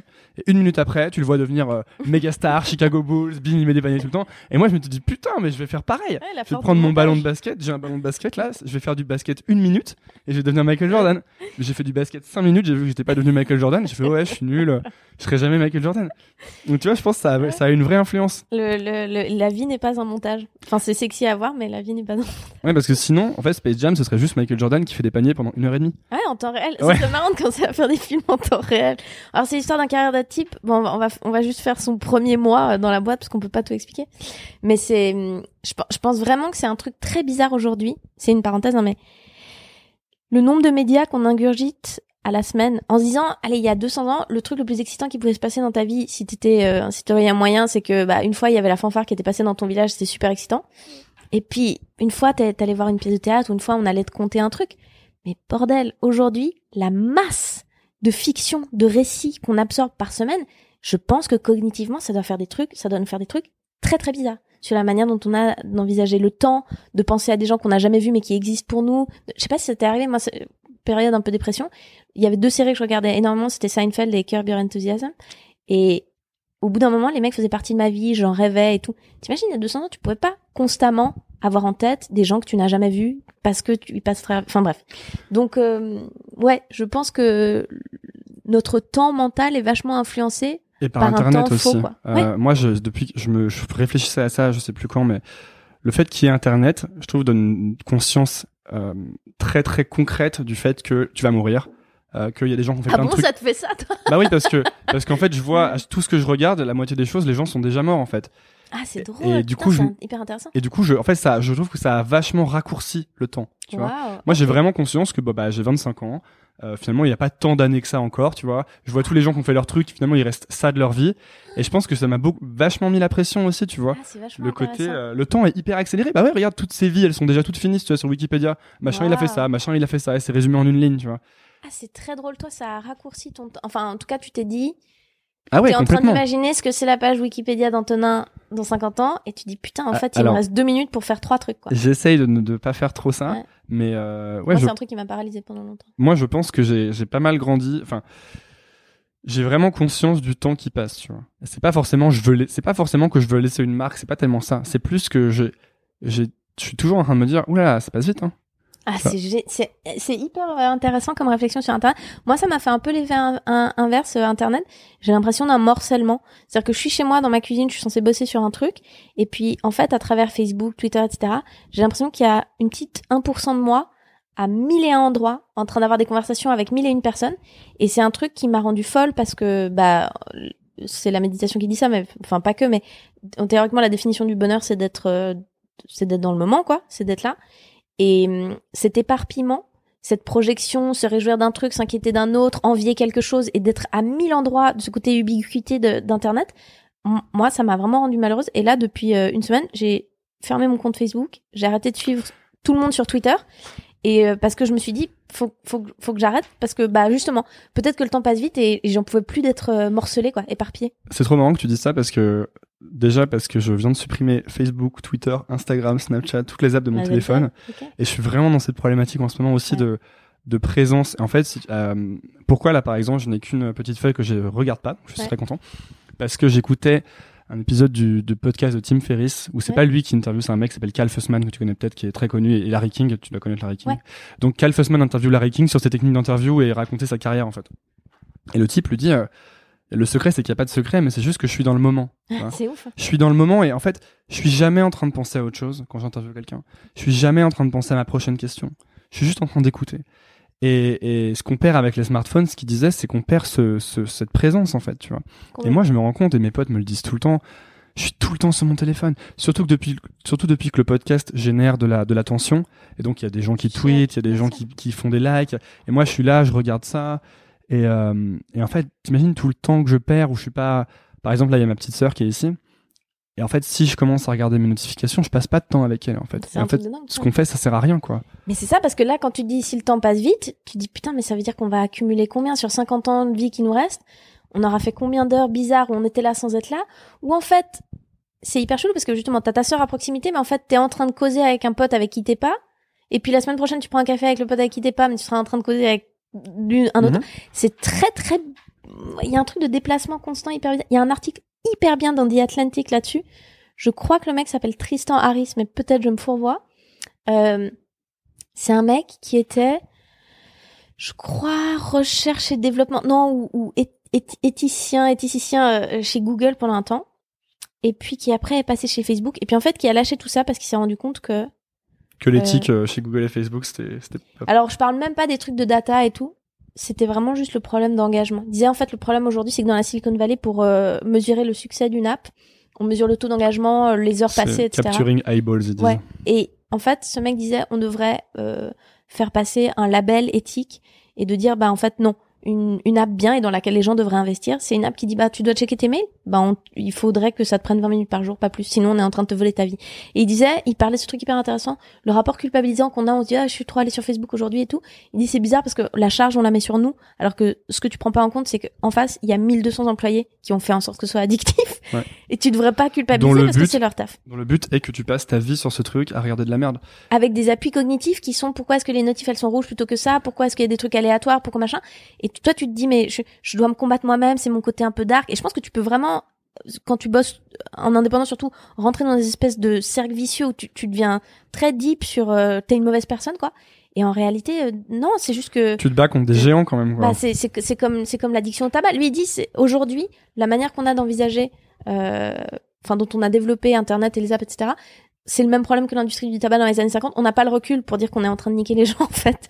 Et pour l'instant on dit non mais justement en plus il y a toute une une une parole autour qui est, c'est génial, on va mettre des des des, des... Bah, j'avais une copine qui bossait là-dedans, mettre des ordinateurs dans toutes les salles de classe et puis mais non, au compte pas du tout, au contraire, donnez-leur des crayons, des papiers et puis euh, je dis pas que c'est tout mal, hein. il y a des très très belles choses sur internet, ça sert à plein de gens, mais je pense que c'est pas anodin et il y a on peut pas envisager le progrès comme un truc euh, super angélique, parfait, euh, tout va dans le bon Non, mais surtout que c'est pas une fin en soi. Le, numérique, ce qu'on appelle le numérique, euh, mettre des ordi dans des classes, super. Mais pourquoi? Bah. Est-ce que c'est juste pour acheter euh, 300 000 iPads à Apple, euh, leur faire un petit contrat euh, juteux et ensuite mettre des iPads partout, mais on s'en sert pas parce qu'on n'a pas développé de trucs sur les iPads pour les enfants, tu vois?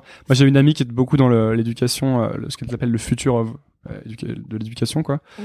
Et elle me disait, euh, c'est bien ces histoires où t'achètes 10 000 iPads, mais en fait, euh, ils servent à rien les iPads, ils restent dans des, on, a, Ah ouais. ri- rien prévu avec. Je suis sûre qu'il y a des trucs cool, mais moi, un truc en tout cas qui, je- peut-être je suis particulièrement sensible à ça, mais il parlait d'un état qui est proche de l'auto-hypnose dans la manière de scroller qu'on a.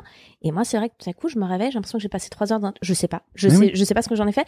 Et du coup, donner ça à des gamins alors qu'on ne sait pas exactement ce qu'on veut développer cognitivement chez eux et pourquoi, ce que tu dis, pourquoi on a ces outils-là, je pense que c'est un peu compliqué. Je sais plus comment on est arrivé à ça. Ah oui, parce qu'on s'est un peu décroché des, mais et à la fois, tu vois, j'ai découvert des trucs géniaux sur Twitter. J'ai lu des super bons articles, j'ai rencontré des gens cool.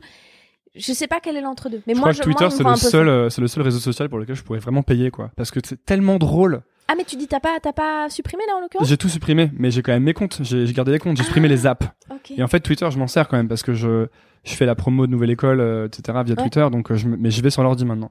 J'ai supprimé les choses de mon téléphone. Quand je suis sur mon ordinateur, j'ai beaucoup plus de, déjà de facilité à, à dire, ok, alors là, je suis sur les réseaux sociaux, là, je travaille, donc je coupe Internet, j'ai des apps pour couper Internet. Enfin, je suis. Ah, ça te, parce que moi, j'ai- j'ai, j'ai, j'ai fermé mes comptes parce que mon problème, c'est ça, c'est que je bosse seule depuis chez moi et que, bah, le, l'écriture, la création, ça demande, il y a pas mal de moments de creux.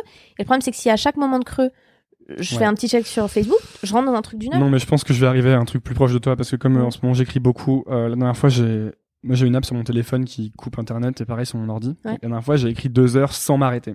J'étais là, j'étais là, waouh, j'ai écrit deux heures sans m'arrêter. J'ai appelé un pote pour lui dire j'ai écrit deux heures sans m'arrêter. et je me disais mais putain mais c'est grave, tu devrais pouvoir faire ça tous les jours vu que t'as envie que ce soit ça ta vie. Bien sûr. Parce que j'ai envie que ce soit ça ma vie. Pour le coup, si on parlait de process et de résultats tout à l'heure, moi c'est un process que j'aime bien. Ouais. Mais en effet, quand t'écris, t'es pas genre comme un dingue pendant Non, trois heures. Il y a un moment où tu te dis, Hum, alors est-ce que qu'est-ce que je vais dire ensuite? Ou alors est-ce que c'était bien ça? Moment d'ennui. Et là, souvent, si tu fais pas attention, tu vas sur Facebook ou sur Twitter Exactement. ou sur SoundCloud ou sur ce que tu veux. Et là, c'est la fin. C'est fini. Parce qu'il y a forcément un truc plus cool qui s'est passé que toi devant ton ordi à essayer de trouver une histoire, quoi.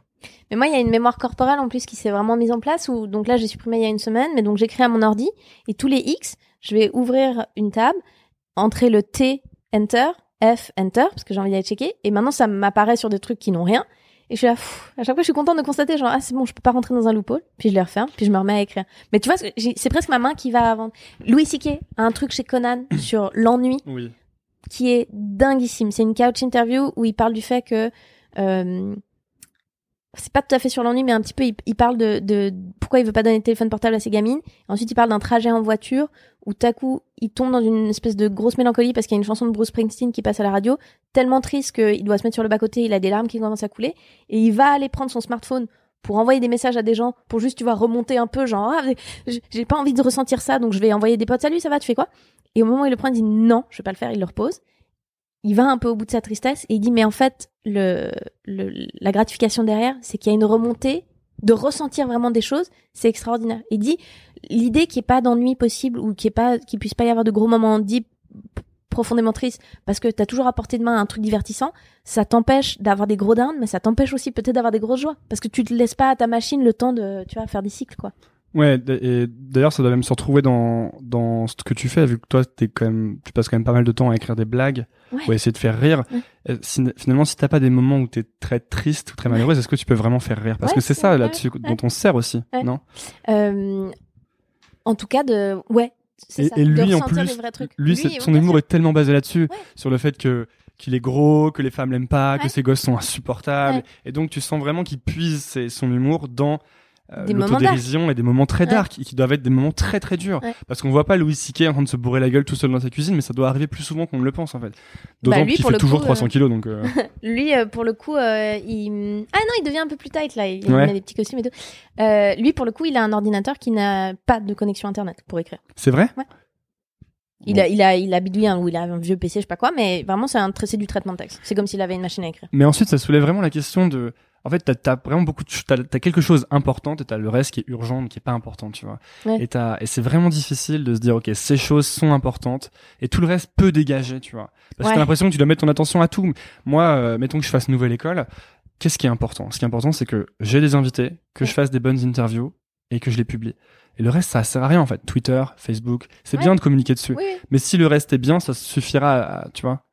Mais après, je veux pas avoir un discours trop réac parce que c'est vraiment mon cas à moi, ma perspective à moi, moi qui suis peut-être trop sensible à des écrans. J'en sais rien. Tu vois, un mec comme Adrien Méniel, c'est un mec qui défend toujours le truc de, euh, il déteste le discours, ah, c'était mieux. Lui, c'est vraiment quelqu'un qui a trouvé euh, une communauté de pairs sur Internet, euh, des gens dont, dont le travail l'inspire, des gens à qui il a pu montrer son travail qui était super.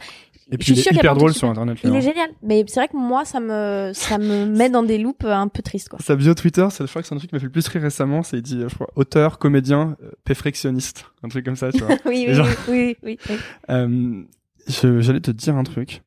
Dis-moi deux trucs. Euh, non, mais moi non plus, je veux pas, je suis pas du tout dans le côté euh, réac et moi je trouve pas que c'était mieux avant pour le coup. Je trouve vraiment Ouais. que c'est mieux maintenant. Ouais. Mais euh, je pense quand même qu'il y a une grosse problématique de arriver à reprendre le contrôle de nos vies.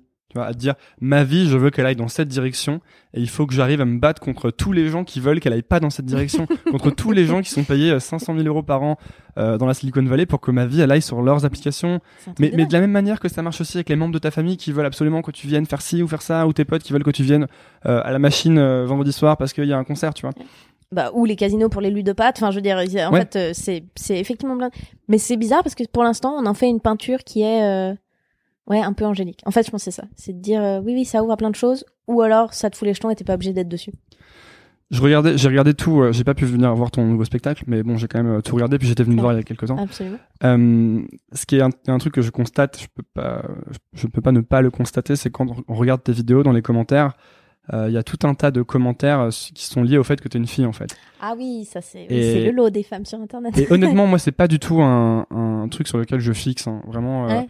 C'est pas. Tu vois, chacun a ses combats. tu moi, vois pas les genres. bah, je les vois, mais euh, c'est, c'est, non, non, pas du tout. mais euh, c'est pas, c'est pas le truc que je vais chercher en premier. Quoi. Je suis pas en train de chercher les, euh, euh, les inégalités, Ouais. les, les clichés, etc. En revanche, je pouvais pas. Enfin, j'étais obligé de constater que c'est. Ah, euh, j'ai trop aimé son spectacle, mais en fait, dommage, elle est célibataire. Ou ah, euh, dommage qu'elle soit obligée d'être vulgaire pour être Ouais, drôle. Et ouais. tu dis ça, tu te dis, mais mec, euh, t'as déjà vu un, un spectacle de Louis C.K. Enfin, il parle, il dit que des atrocités pendant.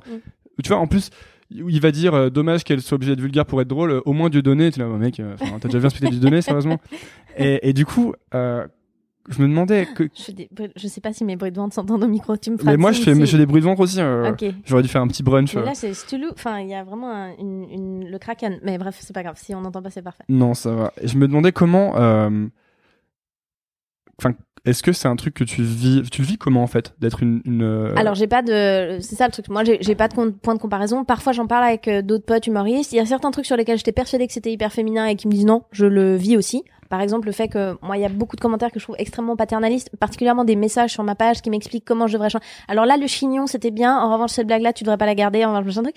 Où tu dis, mais de quel culot d'arriver et d'expliquer aux gens comme s'il y avait pas de réflexion derrière leur travail. Je dis pas que je suis pas sur une pente ascendante. Je dois progresser. Quatre ans dans ce milieu-là, c'est rien. Je, je, je suis sûre que dans dix ans, je trouverai nul ce que je fais aujourd'hui. Mais euh, d'arriver, euh, enfin, tu vois, je, je, c'est toujours l'exemple un peu débile, mais je, je, je, vais pas chez euh, un jeune charpentier pour lui dire ah ouais non mais là, c'est pas possible ce que tu fais.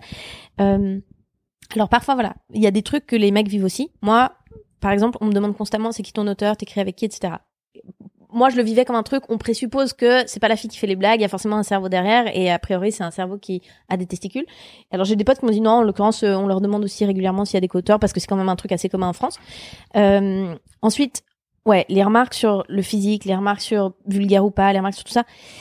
Je te dis, j'ai pas de point de comparaison. C'est-à-dire que c'est mon lot euh, de, de meufs sur internet comme euh, mais comme la meuf de la poudre elle doit se prendre des trucs comme les journalistes se prennent des trucs comme machin donc je trouve ça neuneux mais euh, je, je sais pas comment c'est euh, sans euh, je crois pas que ça informe ma pratique c'est à dire que voilà je, je pense que je vais aller dans un truc où je vais les lire de moins en moins parce que il y a une violence sur le débat sur internet qui est juste euh, je sais plus à quoi ça sert d'essayer de se parler parce qu'on sait très bien que on s'écoute pas, on se lance des pics, on a envie d'être le plus malin, on a envie de machin. Euh, Mais surtout ça sur me- YouTube et Twitter, qui sont vraiment les deux endroits les plus cruels du monde. ouais, Parce qu'en fait, tout le monde a le droit de parole. Et comme t'as pas que des gens qui sont heureux dans la vie, dans le monde, t'as beaucoup de gens qui en fait se lâchent quoi sur Internet. Mais c'est assez beau parce que li- l'idée de la démocratie, de dire qu'il n'y a pas de hiérarchie dans la parole, c'est un truc intéressant. Après, on a oublié qu'on n'a pas tous des trucs à dire. Mais tu vois, je suis mal placée parce que en gros, si on n'a pas tous des trucs à dire, bah, je pense qu'il y a euh, 200 euh, astrophysiciens qui devraient avoir plus de médiatisation que moi. Donc à partir du moment où tu vois, moi je suis dans un truc de parole publique, je peux pas blâmer les gens, même s'ils ont trois followers et puis que c'est pas leur boulot, de donner leur avis, tu vois. Mais euh, moi, moi, ce qui, ce qui m'embête, je pense que c'est plus une euh, violence généralisée, pas homme-femme, mais tu vois, de beaucoup de vulgarité, beaucoup de trucs euh, très très agressifs. On est dans le, comment dit-on, dans l'hyperbole tout de suite quand on n'est pas d'accord, etc. Ça, je trouve ça euh, un peu dommage, mais je crois que je vais aller vers le moins en moins de réponses. C'est-à-dire qu'au début, parfois, ça m'intéressait, de, je trouvais ça marrant d'essayer de répondre à des trolls, d'être un peu maline et tout. Là, vraiment, je pense que je vais essayer de faire mon travail et puis de pas trop engager avec ça parce que y a, rien n'en ressort. Il y a, y a un truc, t'as as vu ce site euh, Seriously? C'est un site euh, francophone, en tout cas, je, je- je pense que c'est français, euh, qui t'aide à débattre sur Internet. C'est-à-dire que tu mets les mots-clés d'une une espèce de querelle dans laquelle tu te trouves, dans des commentaires d'articles, je sais pas quoi, et ensuite ils te donnent des stats, des trucs en dur. Bah non, en fait, il y a euh, 70% de musulmans en France qui euh, ne pratiquent pas. Bah non, en fait, euh, les chômeurs à 12%, c'est des gens qui ont euh, travaillé tout. Enfin, tu vois. Et euh, et c'était hyper intéressant, je trouve, de mettre en place cet outil pour dire le problème avec le débat sur Internet, c'est que il n'y a pas de civisme, etc. Mais surtout, on est dans un truc d'opinion. Et en fait, peut-être que la solution, ce serait de, avec politesse, etc., réintégrer un truc euh, factuel au débat, quoi. Ou peut-être que la solution, c'est de pas faire attention et de laisser une arène. euh, Il y a un, je sais que t'aimes bien Rick and Morty. Ouais. Il y a un épisode de Rick and Morty qui s'appelle La Purge, où ils vont sur une planète, tu sais. Formidable. Mm. Génial cet épisode. Mm. Je- et euh, ils vont sur une planète et en fait cette planète vit en paix depuis euh, depuis des millénaires mais la, la, le prix à payer pour vivre en paix c'est que un jour par an ils se massacrent tous Mais il y a, y, a, y a des films américains comme ça, euh, un truc un peu euh, horreur Qui gore qui le- s'appelle qui s'appelle The Purge. Voilà, The Purge. ouais. et, et je me dis peut-être que internet c'est peut-être la purge en fait peut-être qu'il faut laisser euh, l'endroit C'est-à-dire quoi On les brûle Ceux qui sont trop vulgaires, on les brûle non non non c'est à dire peut-être qu'il faut laisser un endroit où tout le monde peut raconter n'importe quoi et insulter tout le monde et, Ah, dans et la juste vraie vie, en fait, on est plus toi soft. tu fais pas gaffe à ça quoi tu vois arriver à se détacher de ce truc là Ok. et accepter le fait qu'en fait tu vas jamais résoudre internet et que c'est- est-ce que c'est si mal que tout le monde puisse dire ah enfoiré? Je sais pas je, je suis dans l'hypothèse. je je, me, je, demande effectivement est-ce qu'il y a un truc un peu cathartique ou est-ce qu'au contraire ça nous fait cultiver en nous des valeurs comme euh, euh, la colère, euh, l'individualité, le truc qui en fait ça nous fait pas du bien à l'âme? c'est possible. En plus je sais pas comment j'imagine que ça doit quand même quand même t'affecter. Moi je Moi, sais que le moindre truc sur un de mes trucs euh, Faut sur... plus, faut plus regarder. Ça sert à rien. ouais voilà c'est ça Ouais, faut pas, faut pas. Après moi il y a un truc qui me fait vraiment rire en tant que meuf, euh, c'est la drague sur ma page, les messages privés que je reçois et tout, avec un truc. J'ai compris ça une fois que j'ai compris ce truc de drague, qui est la même chose que les filles vivent dans la vie qu'elles aient un personnage public ou non, qui est un truc qui est encore hérité assez sexiste, patriarcal, ce que tu veux, qui est en fait l'argument de drague de 99,9% des mecs, c'est moi j'ai envie. À aucun moment, les mecs te disent alors, je t'explique pourquoi est-ce que ce serait cool que tu ailles boire un verre avec moi. Je joue des castagnettes, je parle huit langues, en plus, euh, je fais vachement bien les clafoutis, tu vois. C'est toujours genre, mais viens, moi j'aimerais beaucoup prendre un verre avec toi. Oui, mais alors tu comprends bien que t'as vu peut-être un spectacle, je sais pas quoi, toi tu me connais, mais pour moi, je-. Là, tout ce que tu me donnes, c'est bah, bah viens, on se voit comme vu que moi je veux. Et en fait, c'est la même chose qu'un mec qui te crie sur un quai de métro, hé, file-moi ton 06. Dis mais qui- non, que quels sont tes arguments de mais vente oui, qu'est-ce que voilà. Et moi, la seule fois où je me suis dit une fois, putain, ce mec-là, peut-être que j'irai boire un verre avec lui. C'est un mec, j'étais dans un train en Suisse, on arrivait vers la gare et il a fait une blague. Et ensuite, juste il m'a fait rire, tu vois. Mais pas un truc qui avait quoi que ce soit à voir avec moi. Il a lancé un peu une espèce de vanne comme ça. Et je me suis dit, bah voilà, là, tu m'as un peu montré ce qu'il y avait de chouette chez toi. Si j'avais envie que ça aille plus loin, bah je, tu vois, je, je pourrais te suivre. Mais le truc de, bah viens, on ken quoi. Et c'est de plus en plus fait marre. Moi, j'ai des mecs sur ma page qui m'envoient genre, il y a un mec là récemment, souvent c'est des gens, hé, salut. Et tu dis, mais eh, eh, je vais engager avec chaque personne qui m'envoie salut parce que peut-être dans le tas, il y a- comme si moi j'avais pas de vie privée. Enfin voilà. Et c'est allé le plus loin récemment. Il y a un mec qui m'a juste envoyé H. Un H. Genre, le mec il arrive même plus à dire eh, tu vois. hello non mais dis, dis-moi, donne l'adresse tout de suite et puis on ken. Enfin tu vois, c'est, c'est, c'est d'ailleurs la pire c'est aussi la pire accroche sur Tinder d'ailleurs C'est hello? tu as un, ske- tu as un sketch d'ailleurs là-dessus C'est un H? non mais c'est euh, salut ça va quoi? Ouais. c'est- C'est-à-dire comment, si tu veux te, te, te différencier de un million de mâles en rut sur un réseau social en disant salut, ça va, euh, c'est c'est compliqué d'aller loin comme ça, quoi. À moins d'être Brad Pitt, euh, ce qui n'est pas le cas de la plupart des gens sur ces réseaux sociaux, puisqu'ils sont sur ces réseaux sociaux. Et je me dis, est-ce que, est-ce que les meufs sont aussi, euh, est-ce que on se sent aussi, est-ce que les, les, les, les pages d'hommes reçoivent autant de nanas qui disent genre viens on ken, tu vois? Ah non, est-ce je que- t'assure que non. Ouais, tu vois. Non mais non pour, mais dans avoir, pour avoir vu les deux côtés du. Ouais, tu vois, de, de, Du de- mais viens en canne, mais surtout peut-être parce qu'elles ne savent pas qu'elles ont pas envie. Je pense que juste elles oseraient différemment. Elles diraient genre bah du coup alors je t'envoie tout de suite une photo de moi à Wall pour que tu vois ce que j'ai à donner. Enfin tu vois un truc. Alors je n'encourage pas les dick pics parce que j'en Mhm. reçois aussi.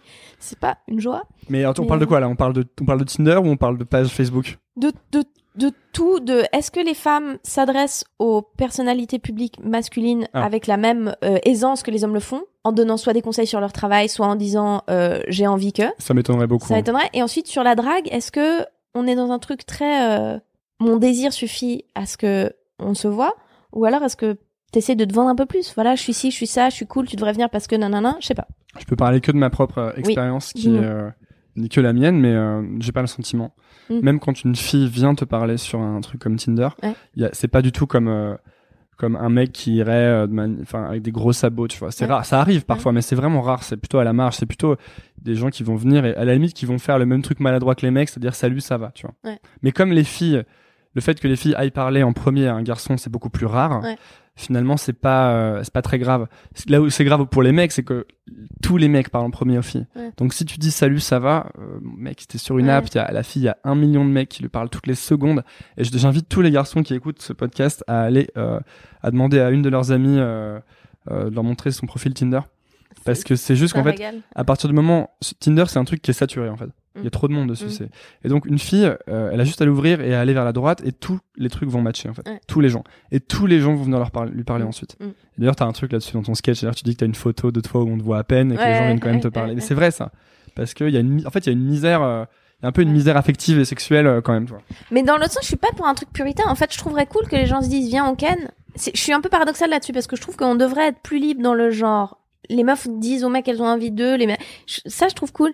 Mais ce que je trouve bizarre en fait, c'est de de jamais se poser la question de toi ta place dans le monde. De juste dire j'ai du désir, c'est pas assez, tu vois. De dire euh, j'ai du désir, mais aussi je fais des super peinés. Peut-être que je sais pas, je sais pas, j'ai pas la solution. tu veux mais- dire les pattes? Les les pattes, absolument. Oui. D'accord. Moi, je pense, euh, j'ai une théorie là-dessus. Euh, je sais, j'ai longtemps quand tu quand t'es un garçon euh, et que tu veux draguer ou que tu veux plaire aux filles, tu joues souvent un rôle d'abord. Ouais. C'est-à-dire que tu fais vraiment, tu te dis, ouais, il faut que j'impressionne les filles. Mhm. Et alors donc ça passe par plein d'étapes, c'est-à-dire euh, soit tu Jouer vas, la guitare. ouais, il y a ça, mais soit t'as tout le rôle, le personnage, et tu vas toujours te la péter, etc. Mhm. Soit tu passes dans le truc inverse, euh, genre pick-up artist, c'est-à-dire euh, la fille, je lui dis, que, je lui, la fille, je la vanne, Chie sur la je la vanne subtilement, je lui dis, ah c'est bien, t'as gros, Ah, il est bien ton nouveau t-shirt, c'est du L, c'est plus du M, ça va, tu vois, je sais pas ce que tu veux dire. C'est la fin du monde. Et en fait, je pense que tout ça, c'est vraiment très très mauvais comparé à la seule bonne stratégie, dans, à mon sens, qui est juste arriver et être méga euh, franc, en fait, et assez confiant dans le fait que juste, si quelqu'un te plaît, tu vas lui parler parce que t'as envie de lui parler. Ouais. Et en fait, c'est tellement plus efficace. ça, a, C'est bien, je- c'est bien de le dire. ça a Ouais. changé ma vie. Non, non, c'est vrai, non c'est mais il y a un bouquin de Mark Manson, euh, qui est un blogueur que j'aime beaucoup américain, Ouais. qui a sorti un bouquin qui s'appelle Dating euh, euh, Women Through Honesty. Alors il y a- c'est un autre, c'est Models, je crois le vrai, le vrai titre.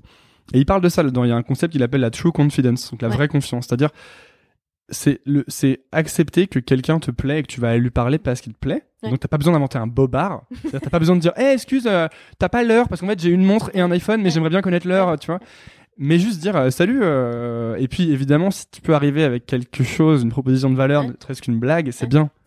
Mais je pense que ça vient aussi, l'idée du mensonge subtil, ça vient aussi d'une idée que j'espère on réussira à enterrer un jour, qui sont les filles n'ont pas de désir et se f- avoir des- une relation avec une fille, c'est en fait elle qui te l'accorde, mais elle n'y prend pas de plaisir.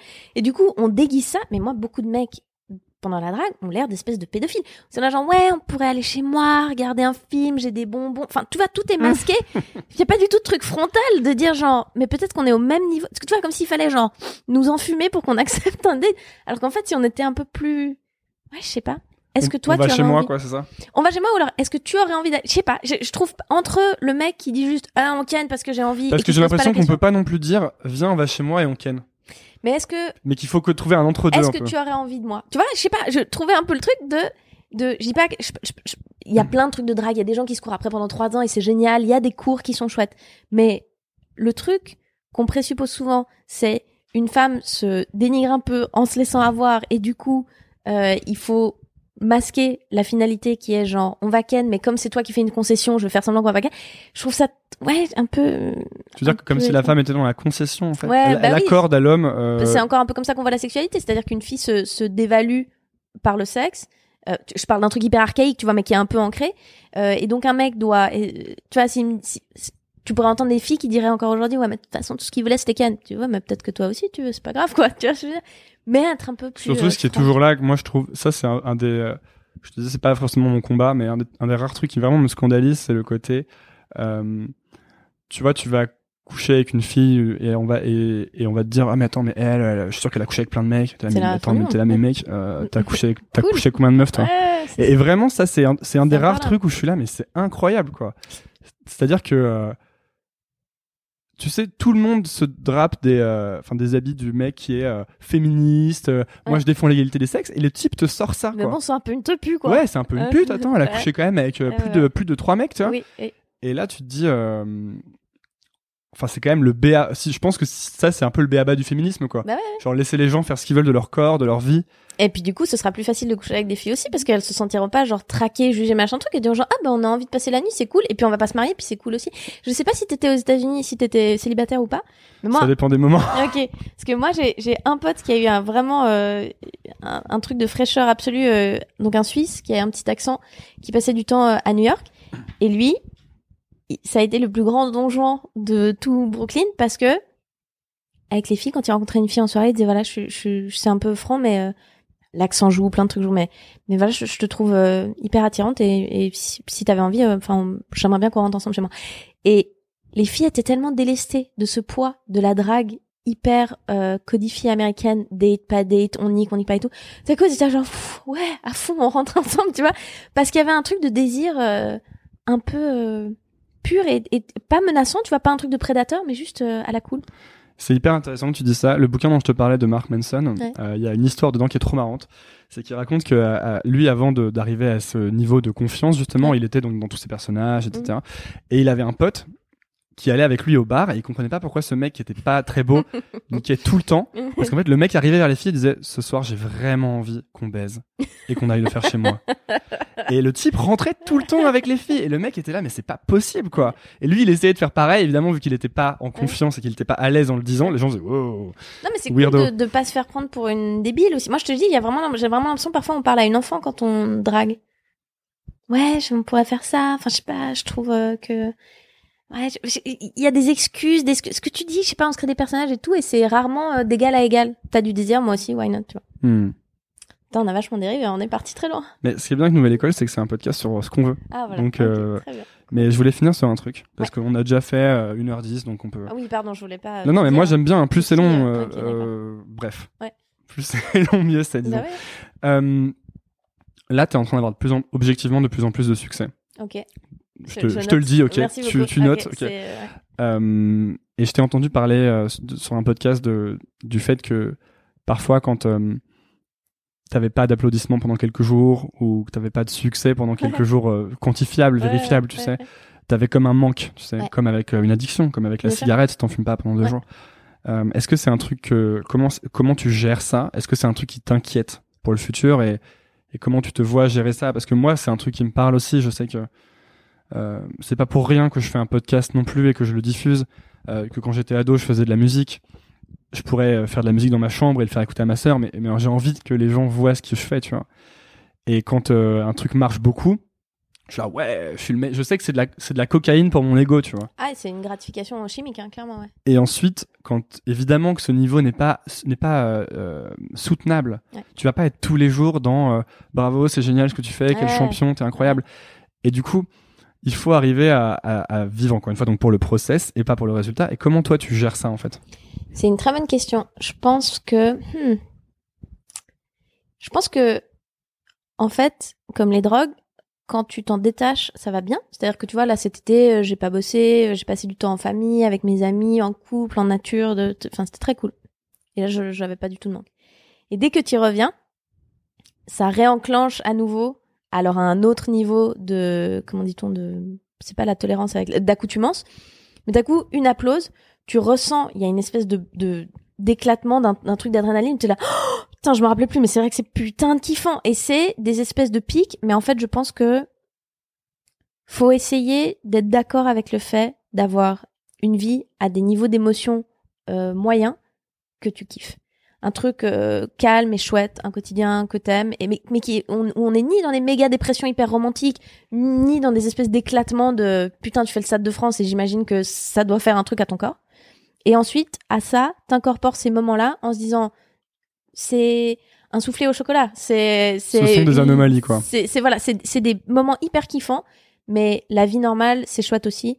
Euh, et ce serait pas soutenable d'être que Enfin, j'imagine que non, peut-être j'ai une connerie, peut-être que des raisons pour lesquelles des mecs comme Aznavour continuent à tourner au Mick Jagger au truc, c'est qu'en fait, eux, ils en ont besoin dans leur quotidien tout le temps. Et peut-être que dans quelques années, si j'ai beaucoup de succès et que je suis au moins une fois par semaine sur scène à avoir des gros applaudissements et tout, peut-être je dirais je ne peux pas m'en détacher.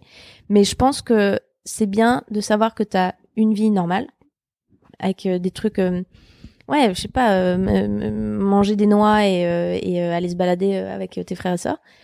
Et puis après, t'as des espèces de, de petits moments cadeaux hyper cool. Mais c'est vrai que c'est une, une vraie question, la, la, la, gratification et les, ce côté qui sort du, bah justement, qui sort de la normalité. Je je sais pas si j'ai vraiment euh, la réponse. Euh, moi, j'ai l'impression que si tu, ce que tu dis est vrai et qu'en fait, il faut t'habituer à une vie. Euh, en fait, c'est un peu le, c'est un peu le stoïcisme. C'est un peu l'histoire du mhm. stoïcisme. Tu parles d'Aznavour ou de Mick Jagger. Finalement, déjà, ces types ne sont pas tous les jours en concert. Et en plus, euh, ça se trouve c'est une maladie d'être comme ça. Et ça se trouve c'était très malheureux tu vois. Et peut-être que là où t'es heureux c'est quand tu fais ce que t'arrives à ce que tu ce que tu dis c'est-à-dire arriver à intégrer que ces choses-là sont des pics des anomalies Ouais. et qu'il faut que tu euh, profites de ta vie comme elle est dans la normale. Comme on disait tout à l'heure le, le procès c'est pas le résultat Ouais. etc et que mais c'est ça qui enfin c'est pour ça que je te demandais parce que mon avis c'est ça qui est très dur à accomplir. Et c'est sûrement pour ça que ces types font encore ça à 70 ans. Ouais. parce qu'ils ont pas réussi à tu vois à accepter que tu l'as Ouais, vu tu t'as vu Sunset. Boulevard ou pas? Ouais. bah voilà quoi c'est l'histoire de l'actrice qui a qui passe toute sa vie à être malheureuse ensuite parce qu'à un moment elle a été célèbre Ouais, ouais. Mais, je- mais peut-être que c'est une normalité qui est chouette. Tu vois, je pense que Aznavour autant et kiffe aller se balader avec euh, ses chiens s'il en a dans la campagne euh, suisse. Et puis, euh, et puis qu'en même temps, pourquoi, si ça te fait kiffer d'aller faire l'Olympia, euh, why not? Moi, je, je juge pas. Mais c'est vrai que c'est aussi ce que tu dis, c'est intéressant, s'habituer à l'idée que peut-être ça ne durera pas. Moi, c'est pas du tout exclu que j'ai un peu de succès pendant cinq ans, puis que ça s'effleure. Ou pire, et puis que ça n'est pas quitté en fait ou que ça, ou que non, oui, mais que ça s'effrite. Je pense qu'un truc qui est difficile pour les femmes et peut-être pour les hommes aussi, c'est que parfois ça s'effrite en même temps que ton corps te lâche un peu, euh, l'ego dans le miroir est pas exactement reflété comme tu voudrais. Alors putain, si t'as, tu chimiquement, hormonalement, la ménopause c'est pas, c'est un peu compliqué. Si en plus tu te trouves un peu moins désirable, euh, avec un peu de chance tes enfants qui te le nient, et puis t'as moins d'appels parce qu'on a envie de meufs plus fraîches euh, à l'écran, c'est vrai que ça doit faire d'un coup. Enfin tu vois, Sunset Boulevard c'est un- c'est c'est peut-être un extrême, mais en fait pour beaucoup de gens, je pense que ça va être un peu difficile de dire bah à ce moment-là si t'as la sagesse de passer à une phase plus contemplative de ta vie, c'est chambé. Mais sinon c'est vrai que je pense que c'est un petit Hmm. peu. Mais ça devrait pas. T'as raison, c'est exactement ça. Ça devrait pas ni être que ça ta vie, ni surtout être que ça la définition de ce que tu es. La définition de ce que t'es, en fait, ça devrait pas rentrer là-dedans. Et je lisais euh, encore, je suis dans le même bouquin, c'est un bouquin qui s'appelle Bird by Bird sur euh, écrire de la fiction, en fait, qui est super. Et euh, elle dit, c'est le bas- la personne qui a écrit ce livre, c'est une auteure américaine Ouais. et qui donc a eu toutes ces problématiques. Et elle raconte qu'en fait, elle raconte un moment où elle est invitée enfin à un gala de charité Ouais. auquel elle voulait être invitée avant. Sauf qu'ils la mettent pas dans la dans la dans le communiqué de presse Mm. et du coup personne veut l'interviewer et du coup elle est là putain mais ils m'ont enfin je suis invité mais personne ne m'invite et après elle se dit mais putain mais c'est c'est un gala de charité quoi je suis complètement taré Ouais. et en fait elle se dit si tu n'es pas assez avant ce gala de charité c'est pas ce gala de charité qui va te faire devenir assez Mais c'est bizarre parce que l'accoutumance elle est hyper rapide. bah ouais C'est-à-dire que quand tu vises un truc, bah ça y est, t'auras été invité une fois aux Oscars, puis après tu vises quoi, puis après machin. Mais c'est marrant parce que je pense qu'on est dans cette ère de, on se cherche un peu tous euh, spirituellement et essayer d'être posé moralement, d'être centré et tout. Et je trouve que ça se ressent dans les bios de gens connus, justement sur Twitter ou des trucs comme ça, où t'as de plus en plus les Gwyneth Paltrow et compagnie qui sont genre actress, mother, wife, truc. father of two Voilà, proud se- father of two Voilà, et qui se, qui justement ne se définissent, qui ont peut-être compris que euh, ta vie c'est un éventail de, de rôles et que tu es pas juste accomplished actress, t'es aussi genre euh, mère, euh, élève de yoga, euh, machin truc. C'est un peu cliché, mais peut-être que c'est important de se rappeler que dans ton identité, bah Antonin, si un jour tu es euh, auteur à plein temps, bah tu seras pas que auteur. T'es aussi Antonin, euh, le frère euh, sympathique que sa sœur aime. T'es aussi le fils que, enfin tu vois. ça c'est aussi le truc assez américain de vouloir absolument se définir c'est-à-dire je suis ça je suis je suis le New York Times bestseller Ouais. ok mec tu vois c'est tout ce que tu es c'est C'est, Et- c'est- tu vois que c'est un humoriste qui s'appelle Rob Delaney. Non qui est un mec qui a fait sa, qui a commencé sa carrière sur Twitter. C'était un des premiers à en fait euh, être lancé dans le, en tant qu'auteur comique, juste parce qu'il avait un following Twitter énorme. Il a fait des spectacles, il a fait un bouquin, maintenant il fait une série euh, qui s'appelle Catastrophe, qui est vraiment bien. Et lui, sa bio, euh, non, c'était le titre de son livre, c'était genre Rob Delaney, euh, comedian, writer, father, turban, cabbage. Mais pas parce que voilà, il y a un peu ce truc, c'est effectivement, c'est un- ça a pas trop de sens. Mais mais c'est cool de se dire, euh, t'es pas que ton taf quoi. Bah écoute, euh, merci Marina pour euh, finir. Est-ce que hum, donc je, je- je- moi je connais plus ou moins les réponses, mais quelle est la série que tu conseilles le plus aux gens? Quelle est ta série préférée, le truc que t'as le plus aimé voir? Ah mon dieu. Euh, Je sais que c'est pas The Wire. C'est un... Oh non, ah mon dieu, cette secte, on en parlera. J'espère qu'il y aura des commentaires fâchés qui m'expliqueront pourquoi The Wire c'est le mieux. Oh putain, alors, euh, bon, Les Sopranos, formidable, classique. t'as aimé Les Sopranos et t'as pas aimé The Wire? Ouais, C'est marrant, c'est quand même assez similaire, je trouve. Dans la dans la manière de Euh, je trouve qu'il raconter. y a une... En fait, Sauf qu'il y a un héros dans Les caract- Sopranos. Ouais, puis il y a une caractérisation dans le Wire qui, que j'ai trouvé euh, un peu cliché en fait. Hmm. Euh, et puis, et puis c'est trop compliqué. Je sais pas, que pas. Je suis, je suis un peu neuneux, mais euh, ça me faisait moins rire et tout. Je trouve qu'il y a moins de cœur. Enfin bref. Écoute, en ce moment, je pense qu'un des trucs les plus intelligents que je regarde en ce moment, ça reste Rick and Morty, Mm. série d'animation brillante s'il en est, parce que ce qui est très très fort, c'est on fait des blagues de ro, de paix, de caca, de ce que tu veux. Et en fait, c'est une série qui parle de philo, de morale, d'éthique. De... On, on est sur un plan, euh, comment est-ce qu'on dit, euh, C'est le Black de Mirror dire du dessin fougasse, animé un peu. mais euh, non, putain, pas fougasse. Qu'est-ce que pourquoi j'ai ce mot qui me vient? On est sur un truc hyper potache. Fougasse, Et fougasse. pizza, non, enfin, non mais de- oui, non mais parce que tu vois, c'est visuel, donc il y, a, y a des hauts et des bas aux mêmes endroits. On est sur un truc hyper potache qui en fait est une réflexion tellement deep sur pff, euh, l'amour, le couple, la parenté, La euh, société, la vie, technologie. le- Et puis une façon de raconter les histoires qui est incroyable aussi. c'est une et des réflexion sur le idées récit surtout. qui Les, idées des mecs, quoi. qui est incroyable, mais en même temps avec euh, vraiment voilà des blagues avec euh, des fesses et des trucs. C'est vraiment, je pense, un des trucs les plus brillants que j'ai vu. Enfin, en, en tout cas, qui dure en ce moment. Et puis sinon, Louis, c'est quand même toujours. euh, T'aimes bien Louis Et il y a Curb qui revient là euh, en octobre, la série de Larry David, qui est quand même très très forte. Voilà. Euh, où est-ce qu'on envoie les gens si euh, ils veulent euh, s'intéresser plus à toi Sur ma page Facebook, Marina Rollman. euh, sur mon compte Twitter, Marina Rollman. Et t'es en et spectacle bientôt à Paris J'ai mon spectacle ouais, qui reprend mi-septembre, deux fois par semaine à Paris, les mercredis et les vendredis à la petite loge à 20h. Et en fait, voilà, vous pouvez suivre mon actu. Et puis, on, on- je fais ça encore 3-4 mois et on espère qu'en janvier, il y aura assez de qualité de spectacle et de gens qui ont envie de venir le voir pour pouvoir prendre dans une salle euh, un peu plus, parce que là, je fais dans un truc qui est 25 places, pour pouvoir prendre dans une salle un peu plus euh, ambitieuse euh, en 2018. Yes. Et ben merci beaucoup Marina. Merci à toi. Merci d'avoir écouté. Si vous êtes encore là, déjà, bravo. Ensuite, c'est peut-être que l'épisode vous a plu. Si c'est le cas, je vous invite à laisser un avis sur iTunes ou Apple Podcast. C'est ce qui m'aide le plus à gagner en visibilité. Pour cela, rien de plus simple, lancez iTunes de votre ordinateur ou Apple Podcast de votre iPhone. Cherchez Nouvelle École, allez dans la section Notes et Avis et laissez un avis. Vous pouvez choisir le nombre d'étoiles. 5 est de loin mon préféré. Merci de soutenir ce podcast et à lundi pour un nouvel épisode. Salut